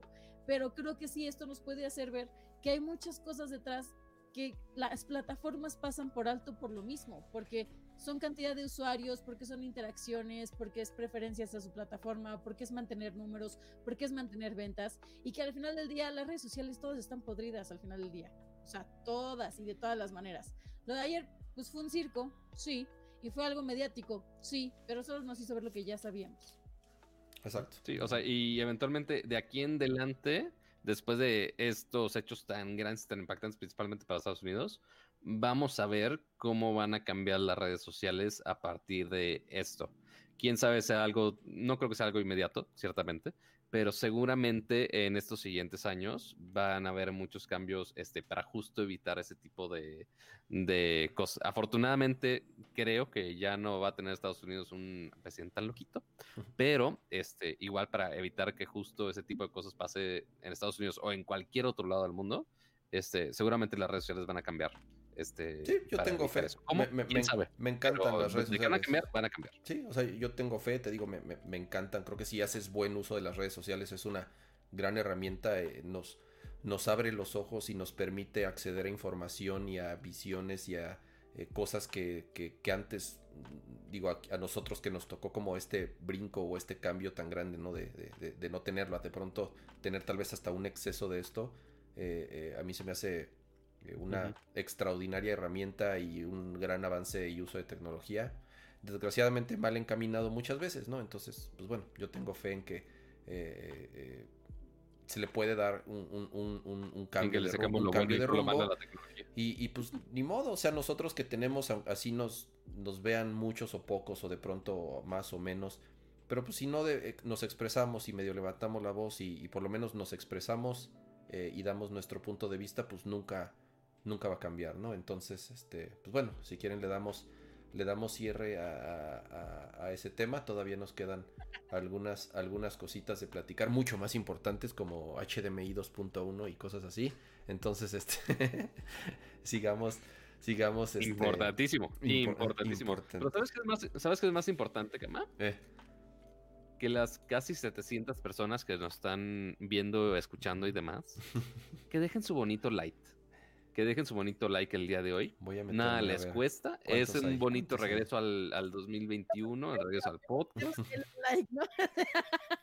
Ajá, exacto. O sea, sí, estamos criticando las redes sociales, pero queremos su like. Sí, queremos su like como quiera, no me importa. Ese no hace daño a nadie. no, no se les va a romper su dedito por picarle así al like. Yo creo que no. Este, si, si tienen alguna fractura. Ah, pato en su dedo con el cual está la pantalla. Por favor, no usen ese dedo, no se dañe. No, es que te quedaste, te quedaste también hace rato. Como, pero bueno, se, como el meme de... como Como el zorrito disecado te quedaste. ¿Cuál meme? Un perrito disecado. Ah. El, el zorrito ah, disecado. El zorrito disecado ah, es, mi, es, mi meme favorito de la historia. Oigan, eh, eh, eh, temas siguientes. Dani, ¿Quieres hablar de, tu, de tu persona favorita del mundo? ¿Qué pasó con, con Elon Musk? y perdóname, pero es otro que no trago. está bien, está bien. Tus piedras hacen nuestra pared.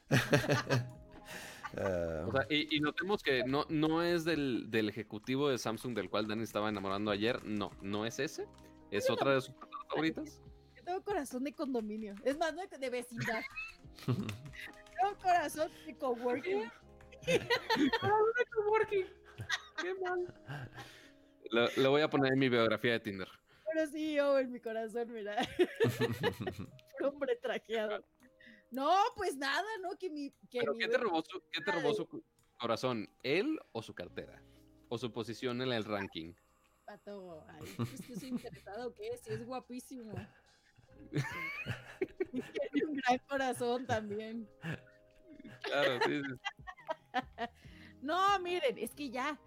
Mi, mi, sugar daddy favorito, Elon Musk, por fin se posiciona como el hombre más rico, más rico, millonario, multimillonario, billonario, extra, todo lo que termine en millonario del mundo mundial, superando a Jeff Bezos. Claro que sí, un aplauso. Eh, Dani, ¿te, te, toca una parte o, por qué te emociona tanto? ¿Cómo?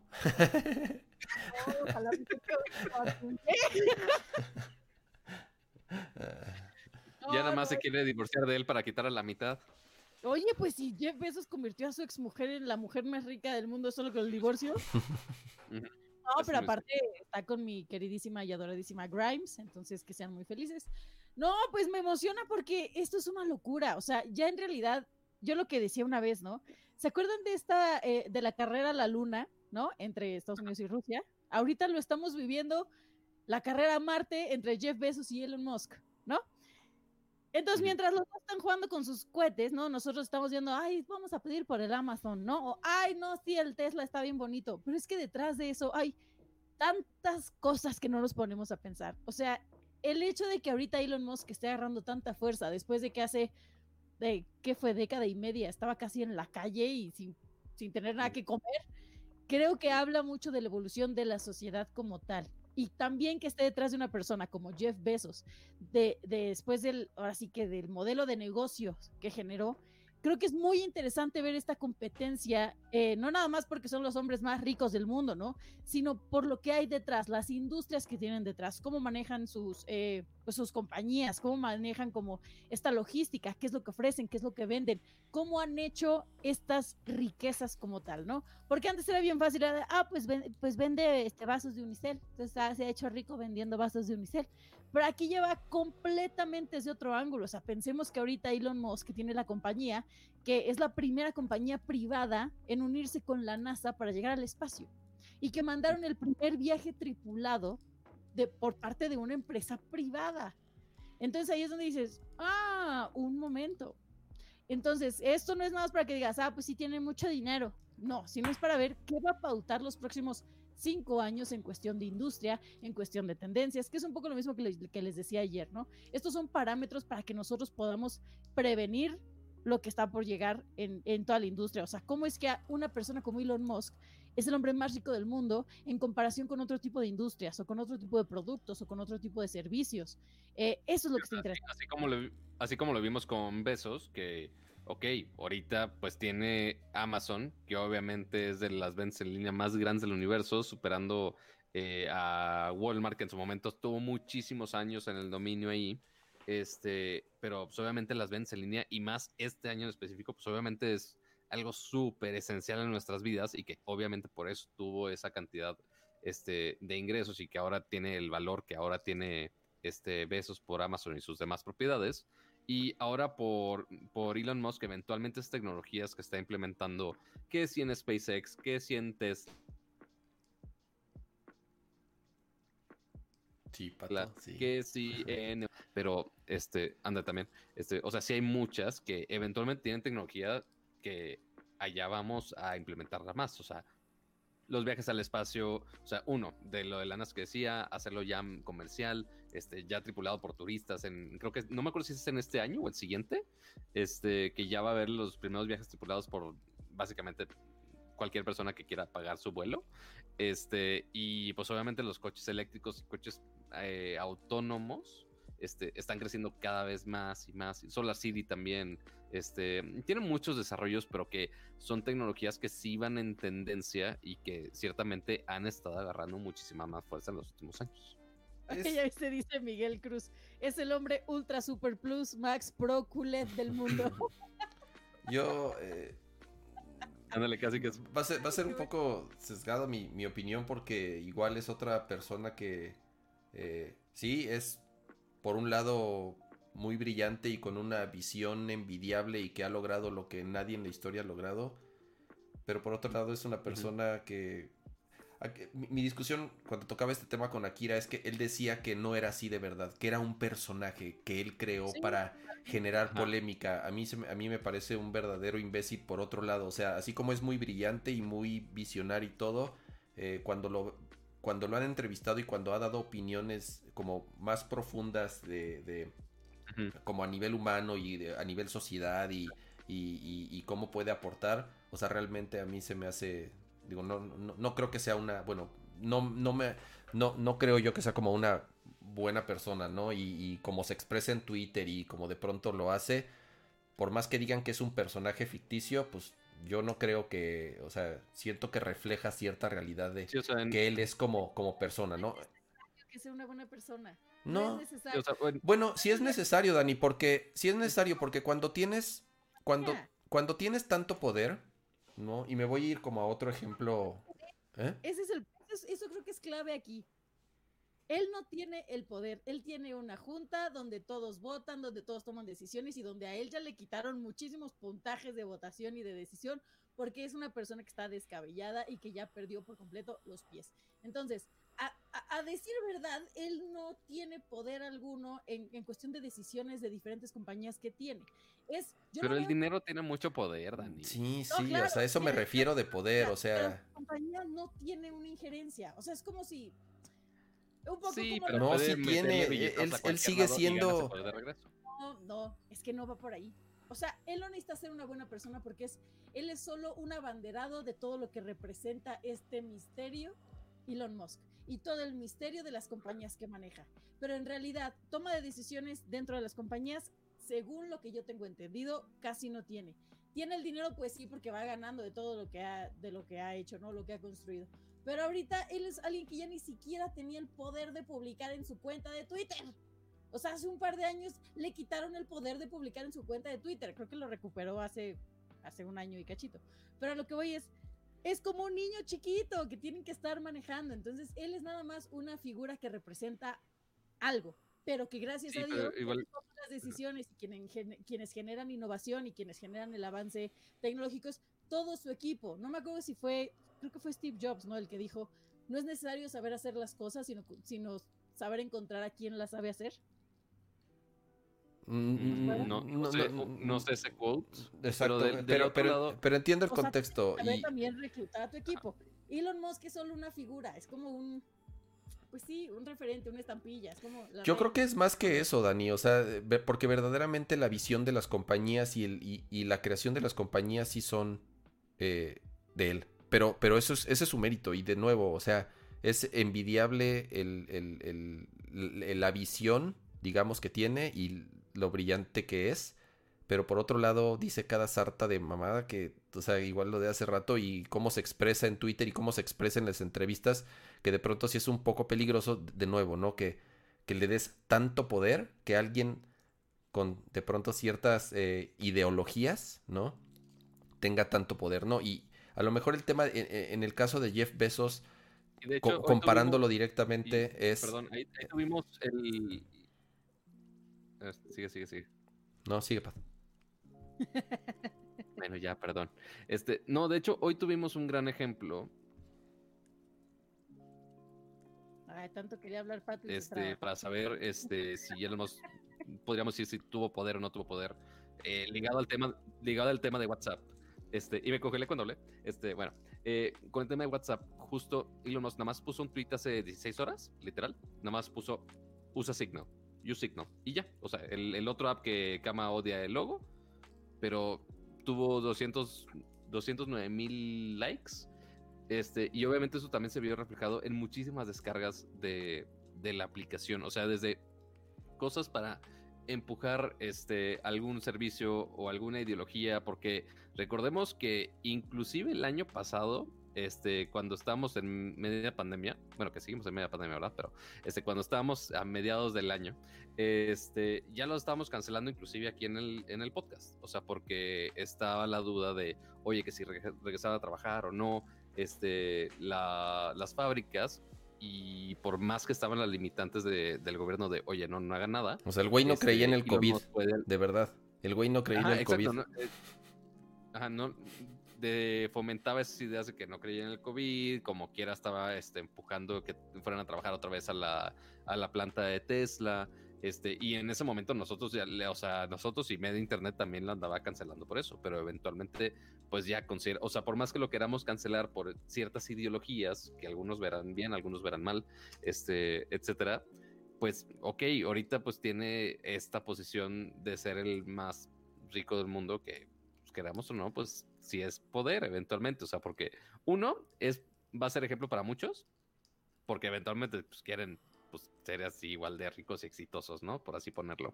Este, y dos, eventualmente, por más que ahorita quizá, o sea, no me sé su market share, no sé qué tanto porcentaje de decisión tenga sus empresas y demás, eventualmente con ese dinero puede comprar ese poder de decisión en cualquier empresa, sin problema alguno. O sea, si es el, la persona más rica del mundo, El- Ser rico no sé si sea igual a ser influyente.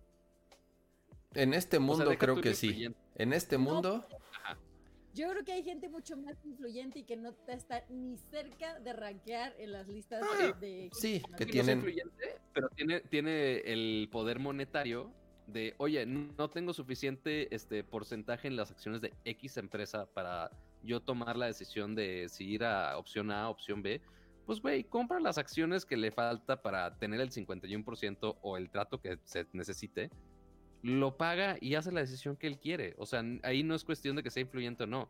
O sea, su, su influencia ahí va a ser, oye, ¿cuántas acciones? O sea, la influencia, al menos en, en las empresas, este, ya de que se coticen en bolsas y demás, ok, ¿qué porcentaje tienes ahí?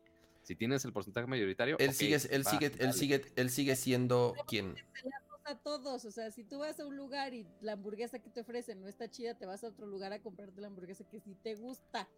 O si vas a un lugar y te dicen, tenemos hamburguesas sin lechuga y al lado está un puesto de lechuga, pues le vas a comprar lechuga por ponerse a tu hamburguesa. Al igual que cualquier, oye, si a Elon Musk no le gustó cómo lo atendió tal persona en X puesto de tacos, güey, compra el puesto de tacos y lo corre a la mierda si quiere. Te voy a dar. Eh, Estamos de acuerdo. a mí me da más miedo mí me da más miedo que no cancelemos empresas por explotación de menores, que no cancelemos empresas por eh, tráfico de mujeres, tráfico de empleados, por esclavitud moderna. Pero las empresas... me da miedo. Pero, las em, pero nadie está hablando de cancelarlo. O sea, las empresas... Y, y, es justamente lo que dijimos hace rato. O sea, los productos que él tiene, o sea, son... O sea, el, el, el desarrollo de los autos eléctricos, cómo se aceleró en los últimos años, que estuvo estancado como tal hasta que Tesla no empezó a producir autos de forma masiva y como las demás marcas empezaron. Eso, eso nadie lo está discutiendo. O sea, son grandes productos eh, que todo mundo creo que quisiéramos tener un Tesla. Creo que todo mundo quisiéramos tener un... Eh, o viajar en un cohete o ir al espacio o ir a Marte o lo que sea. Eh, pero... Y, y, ahorita estamos hablando de, Elon Musk. y, por qué estamos hablando de Elon Musk? Porque acaba de rebasar a Jeff Bezos, ¿no? Jeff Bezos, ¿cómo hizo? eh, esa fortuna, obviamente, con Amazon. Y cómo Amazon se ha convertido hoy en día en el monstruo que es, que ya es imparable, pues también con prácticas bastante cuestionables en cómo aplastó la competencia, en cómo desapareció a la competencia. Y en, alguna vez lo, mencioné en, un, podcast y creo que hablando de lo mismo. Em, no existe una gran fortuna sin que haya detrás una gran injusticia. O sea, eh, es, imposible llegar a esos niveles si no actuaste de una forma en la que te llevaste entre las patas o aplastaste a alguien, ¿no? Y, entonces, de nuevo, eh, mi, como, como que mi filosofía de vida es todos los extremos son malos. Ni muy, muy es bueno, ni tan, o sea, ya, sabes, o sea, todos los extremos, todos los extremos no, no, no, te llevan a nada positivo, ¿no? Entonces, eh, insisto, el el que estas redes sociales tengan tanto poder, en que estas plataformas tengan tanto poder, en que estas personas tengan tanto poder y tengan tanto dinero y tengan tantas empresas que impacten a todo mundo y sea la que sea, sea Apple que es la compañía más grande del mundo, sea Amazon que es el retailer más grande del mundo, sea Elon Musk que es el güey más rico del mundo, o sea, el ser el más algo del mundo, el cualquier extremo a ese nivel, creo que no, o sea, si llegaste, o sea, no llegaste ahí número uno sin siendo la mejor persona y, siendo la más justa del mundo como tal. Y de nuevo, darle tanto poder a empresas o a personas o a plataformas o a lo que sea, rompe el balance, rompe el equilibrio, ¿no? Creo que, insisto, ¿no? Eh, eh, eh, el balance y el equilibrio y, y, en cómo se distribuyen las empresas o los, las riquezas y el poder es obviamente lo que va a ayudar a que no haya un mundo tan desbalanceado, ¿no? Sí, de pronto sé que es un pensamiento muy, muy, es un pensamiento muy, muy chairo, yo lo sé, pero, pero, pues bueno, no, creo que, creo que hay que, que, comentarlo. Voy a sacar a Britney comunista bien. Ajá, es, exacto. Viene de invitada hoy. Entonces, este, eh, pasemos al siguiente tema. Ya un poco también para ir cerrando el programa y también más o menos empezar a platicar del CES. Eh, eh, ya ayer tuvimos justamente un programa especial de Samsung platicando con, con lo primero que, empezaron a mostrar en, el CES. Y, algo que también medio, medio continuando con lo que estábamos platicando ayer de, de ayer nos enfocamos mucho en la parte de televisiones pero ahorita eh, uno de los anuncios que me llamaron la atención es que ya se empezaron a presentar los primeros monitores o displays eh, principalmente enfocados a gaming, no nada más para PC, porque eso es algo que ya existe desde hace mucho tiempo, o sea, monitores para gaming de high refresh rate y a veces unos con, con eh, G-Sync o sin G-Sync o con FreeSync o este, con, con variable bitrate y, y de alto eh, refresh rate, como, como lo dije hace rato. Pero ahorita además ya son compatibles con las consolas de nueva generación. Y hablando particularmente obviamente del PlayStation 5 y del Xbox One, que utilizan HDMI 2.1. No, no, no, perdón, perdón, cama, Eh, cama, del PlayStation, del PlayStation 5. ¿El. PlayStation 5? ¿De dónde, ¿De 5. dónde salió ese meme, Pato? Ex- PlayStation. explícame el PlayStation 5. No me lo sé. Del, pues, o sea, eh, estamos este, criticando al presidente de los Estados Unidos hace rato. Pues bueno, acá vamos a escuchar a, a nuestro, presi- a nuestro presidente mexicano, a nuestro, este, eh, Al, al- que- al- a nuestra cabecita de algodón. al innombrable. este, que estaba leyendo una nota, no sé por qué diantres alguien le puso una caricatura donde mencionan el PlayStation 5. Ajá.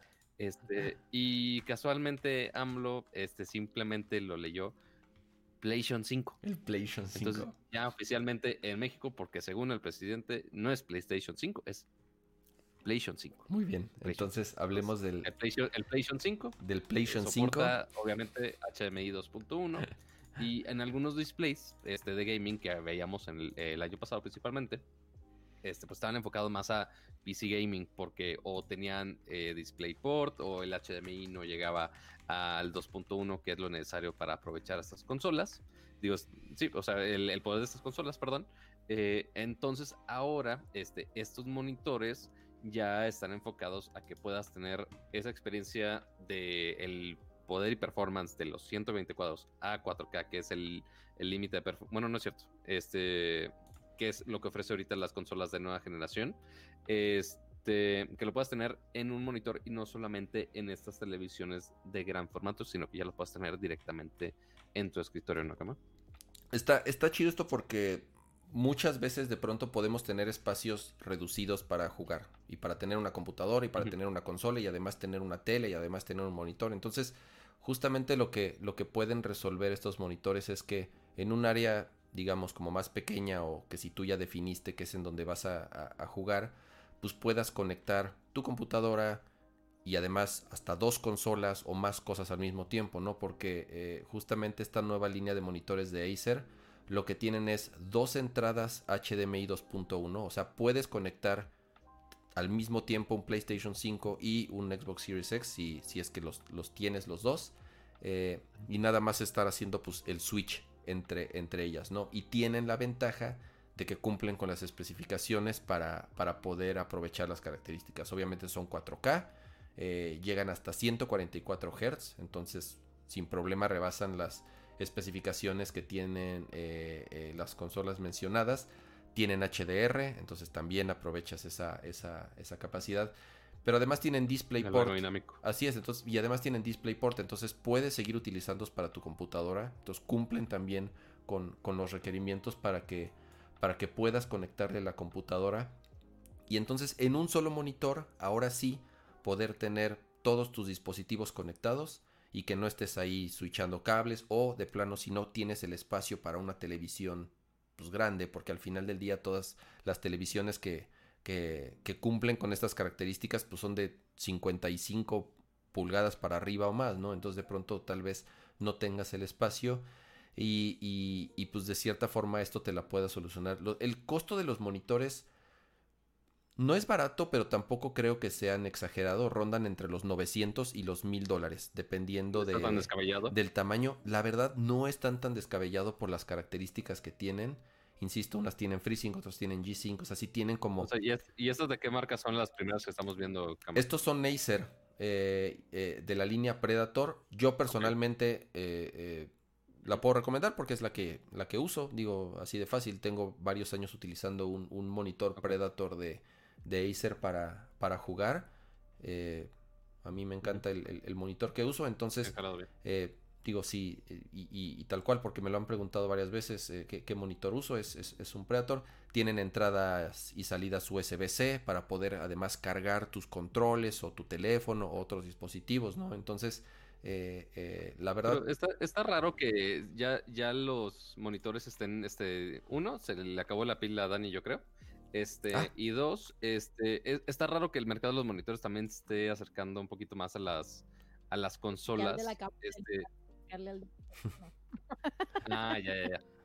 Este, y porque justo lo veíamos con, los monitores del año pasado, que, ok, nos dirigíamos nada más a, PC y, la gran mayoría de los usuarios que tienen consola se van más, este, porque ya tienen una televisión para ahí ver todo su contenido. Pero el que tengan las dos cosas al mismo tiempo, hasta pensé únicamente el caso de uso de donde yo digo, ok, si tienes un monitor, es normalmente porque tienes una PC, no es tanto que tengas una consola ahí. O sea, el único caso donde yo digo, ok, es para una persona que ya tiene una PC este, y aparte tiene su consola. Este, y lo único que se me vino a la mente es para la gente que quiere streamear este tipo de juegos de consola. O sea, como yo en este caso, que, ok, tengo mi PC para streamear aquí, este que no es una PC gamer, sino que por eso juego en consola, este, si no es el Among Us aquí en la PC, ¿verdad? Los juegos flasheros que le encantan Este, pero, pues para ver el juego y streamear, pues lo tengo en el monitor aquí aparte, pero pues no es un monitor ni de gaming ni nada, pero pues es justo el, caso de uso donde tienes la, consola aquí y no en, la televisión grandota. Sí, o que la estés este, conectando a la tarjeta, o, que, estés jugando en la tarjeta capturadora o algo así que de pronto igual y no es tan, tan, tan cómodo. Entonces, eh, digo, esta es apenas como la primera oleada de, de, monitores que seguramente se Esa es la primera marca que lo presentó, pero literalmente. Sí, seguro viene Asus. Se supone que empieza, se supone que empieza el 11. Mm, pero pues sí, o sea, de aquí vamos a ver muchísimas más cosas locas. O sea, porque hasta eso el monitor se ve bastante tranqui. O sea, se ve normalito. Pero ya seguro vamos a ver este monitores los Asus de tamaños gigantescos con RGB por todos pinches lados curvos, este, flexibles. Este, creo que el G va a ser una pantalla que eh, es una pantalla plana, pero que se dobla cuando tú quieras porque es ese OLED plegable. O sea, va a haber muchas cosas muy locas, muy seguramente en el CES. O sea, y muy seguramente vamos a ver mucho más equipo dedicado a gaming y también que funcione este alrededor a las nuevas consolas.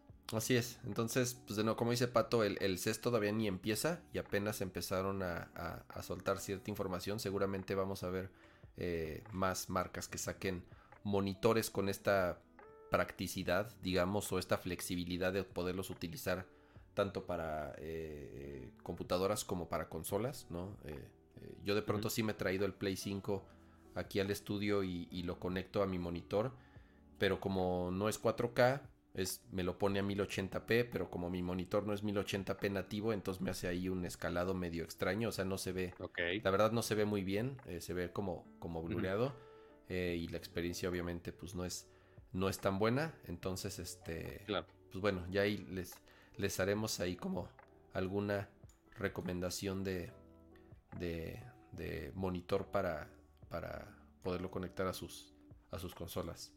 Y pues bueno, ahora sí que eh, con esto estamos llegando ya a un eh, episodio más, al final de un episodio más de Nerdcore. Eh, ¿Qué sigue, Pato? igual si se quedaron con hambre de que hablemos de más de chisme, de más de gadgets, de más de novedades de CES, este, les recordamos que justo tuvimos todo un episodio especial dedicado a lo que presentó Samsung en el First Look. Este, esta vista previa de Samsung, este, justo antes de, antes de que ya veamos los monitores este, y televisiones y todos los este, electrónicos que van a presentar durante estos días, este, que ciertamente van a estar muy interesantes. De hecho, también se supone que íbamos a hablar de monitores ayer, pero mm, después nos dijeron, ah, no, no, no lo mencionaron en el First Look, entonces espérense, fue de, bueno, está bien. Así es. Nos esperamos. Samsung también. O sea, que va a haber monitores nuevos, va a haber monitores nuevos. Este, y va a haber muchas más cosas locas. Entonces, pueden ver el first look que ahí está en el canal de YouTube por si quieren ver muchísimo más, por si de plano quieren escucharnos más tiempo todavía, aparte de las dos horas y cacho que llevamos el día de hoy. Este, que, es, ay, Dios mío. O sea, e, eso ya, ya me las, ya me las olía. Ah, no pero, pero no, no sé por qué Kama no lo había mencionado hasta ahora. Tengo una urgencia eh, personal y, ya me tengo que ya me tengo que salir del, del stream. Los, lo, siento mucho. Se me cruzó, se me cruzó algo que no tenía contemplado. Entonces. Claro que este, lo tenías contemplado, ¿de qué hablas? O sea, Ah, qué emoción, qué emoción, Yo qué hasta Ya lo había emoción. anunciado en Twitter de, oigan, se va a cancelar Nerdcore porque Kama no va a dejar de hablar de esta madre. Y con esta madre estoy referenciando a Monster Hunter Rise, que ya aparentemente ya está el demo en Switch. Sí, justamente O sea- hoy, mira qué, qué bonito intro y sale cantando y todo. Le voy a poner, le voy, Mira a, qué bonita pantalla de que ni a los 720p llega. le voy a subir, pero, el, vol- le voy a subir este, el volumen, mira. Pero te iba a preguntar, ¿es multiplayer ese, multi- ese juego? Es multi, el demo es multiplayer en línea y local, además. Y es gratis, ¿no? El demo, Ahorita supongo. el demo es gratis. Está bien chingón.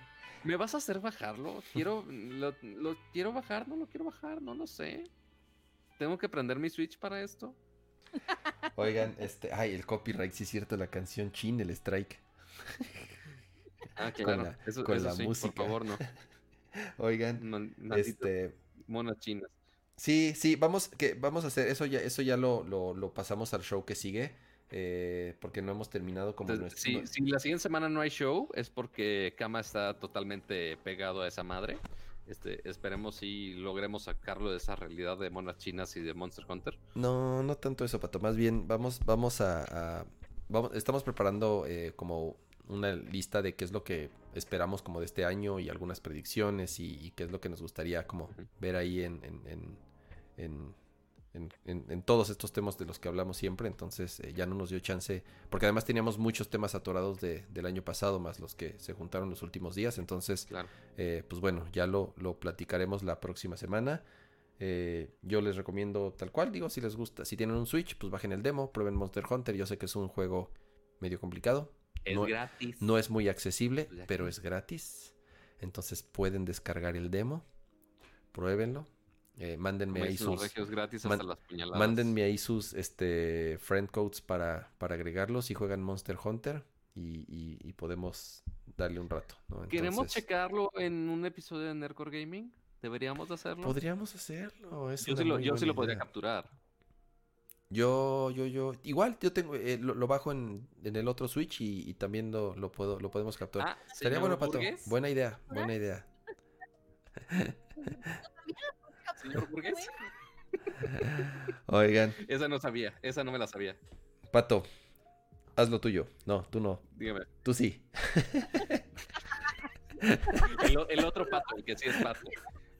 Bueno. Bueno. Bueno. Dios pues bueno. eh, muchísimas gracias a todos por acompañarnos en una nueva emisión de Nerdcore Podcast en este 2021, por acompañarnos en otro año más. Por supuesto, antes de irse, dejen su bonito like. Agradecemos muchísimo que nos hayan acompañado y que nos sigan acompañando en lo que sigue el 2021, porque créanme, va a haber mucho contenido por acá. Vamos a estar aquí muy seguido. Vamos a, estar sacando más este, formatos todavía que estamos ahí pensando y ahí desarrollando poco a poco. Nada más eh, falta que me mude. Yo creo que literal este va a ser el último episodio que me van a ver en este setup. Despídete Quizá de la fantasma, de, la- despídete de la niña que está ahí atrás asomada. Ajá, a- a- así adiós, niña de la puerta, adiós. Este, Ah, ya la siguiente semana estaremos en otro setup. Este, y pues el chiste es ir mejorando el show cada día más, este, con, con su ayuda y con lo que se nos ocurra de, de gaming, de novedades, unboxings en vivo, coberturas en vivo, de todo y demás, pero por supuesto todo es con su apoyo y con su ayuda, pero también eh, suscríbanse aquí al canal de YouTube, seguramente ya para la siguiente semana esperemos ya estar de regreso en Twitch, ahí tenemos algunos problemitas técnicos con los accesos, por obvias razones, pero este ya lo iremos solucionando poco a poco, así que suscríbanse aquí, suscríbanse en Twitch, en la plataforma que les guste Y más. descarguen el podcast. Eh, de, Periscope, de Periscope ya ni les digo porque ya lo van a cerrar. Este, ya vamos, ya Nerdcore va a Ah. presenciar la muerte de dos servicios de streaming, el de Mixer y el de eh, el de Periscope, imagínate. Este, y caídos. sí, caray. Este, es que es que Nerdcore sobrevive generaciones de tecnologías, la neta. Pero pues bueno, aquí lo esperamos. Recuerden el siguiente jueves a las 9:30 de la noche. Acuerden, bueno, más bien díganle a sus, a sus asistentes inteligentes que le recuerden que hay stream a las nueve y media. para vernos por acá. Y pues bueno, muchas gracias a nuestros hosts. Muchísimas gracias, Dani, por acompañarnos el día de hoy. Dani. Gracias a ustedes, esperemos tenerlos de regreso la siguiente semana. Y acuérdense que si ven algún tema eh, pues en tendencia o algún tema que les interese, pónganos en Twitter que de qué quieren que hablemos también para que nosotros pues metamos un poquito de investigación de lo que ustedes quieren ver, porque pues aquí nosotros hablamos de lo que nosotros queremos hablar, ¿no? pues también es importante que ustedes nos pasen los temas y pues nada, tengan un excelente fin de semana, cuídense mucho, lávense las manos, usen su cubrebocas y mucho, mucho ánimo para empezar este año. Mm, muchos besucos y gracias por estar aquí otra vez. Mm, muchas gracias, Dani. Y igual, gracias, Pato, por, por, por este programa. Eh, creo que fue un interesante inicio de año. Eh, entonces. Este fue el eh, único meme de hoy. ¿Cuál? cuál? ¿Tienes ahí? A ver, espérame, espérame. Deja, pongo tu toma. ¿Pusieron meme? ¿Qué es eso? De yo, yo tendiendo la ropa porque sonó mi lavadora hace rato. Perdón, mi casera llega mañana y a checar a que el depa esté bien, entonces tenía que hacer que todo esté decente. Pero así las cosas, así las cosas. Eh, gracias a los que nos acompañaron en esta primera edición del 2021. Trataremos de subir el podcast lo antes posible, que es como lo estuvimos haciendo en las, en las últimas ediciones. Yo eh, se los prometí y se los cumplí ante notario público y lo logré. Y ya hemos subido los podcasts al siguiente día. Entonces, este... Eh, trataremos de que igual este esté lo, lo, lo antes posible, mañana de preferencia. Y de nuevo, gracias a, todos los que estuvieron ahí en el chat, gracias a los que dejaron su like, gracias a los que nos dejan sus, sus comentarios y nos contactan en, en, en, las distintas redes sociales. Nos vemos, bajen Monster Hunter, jueguen Monster Hunter, sueñen bonito, nos vemos la próxima semana y adiós. Adiós.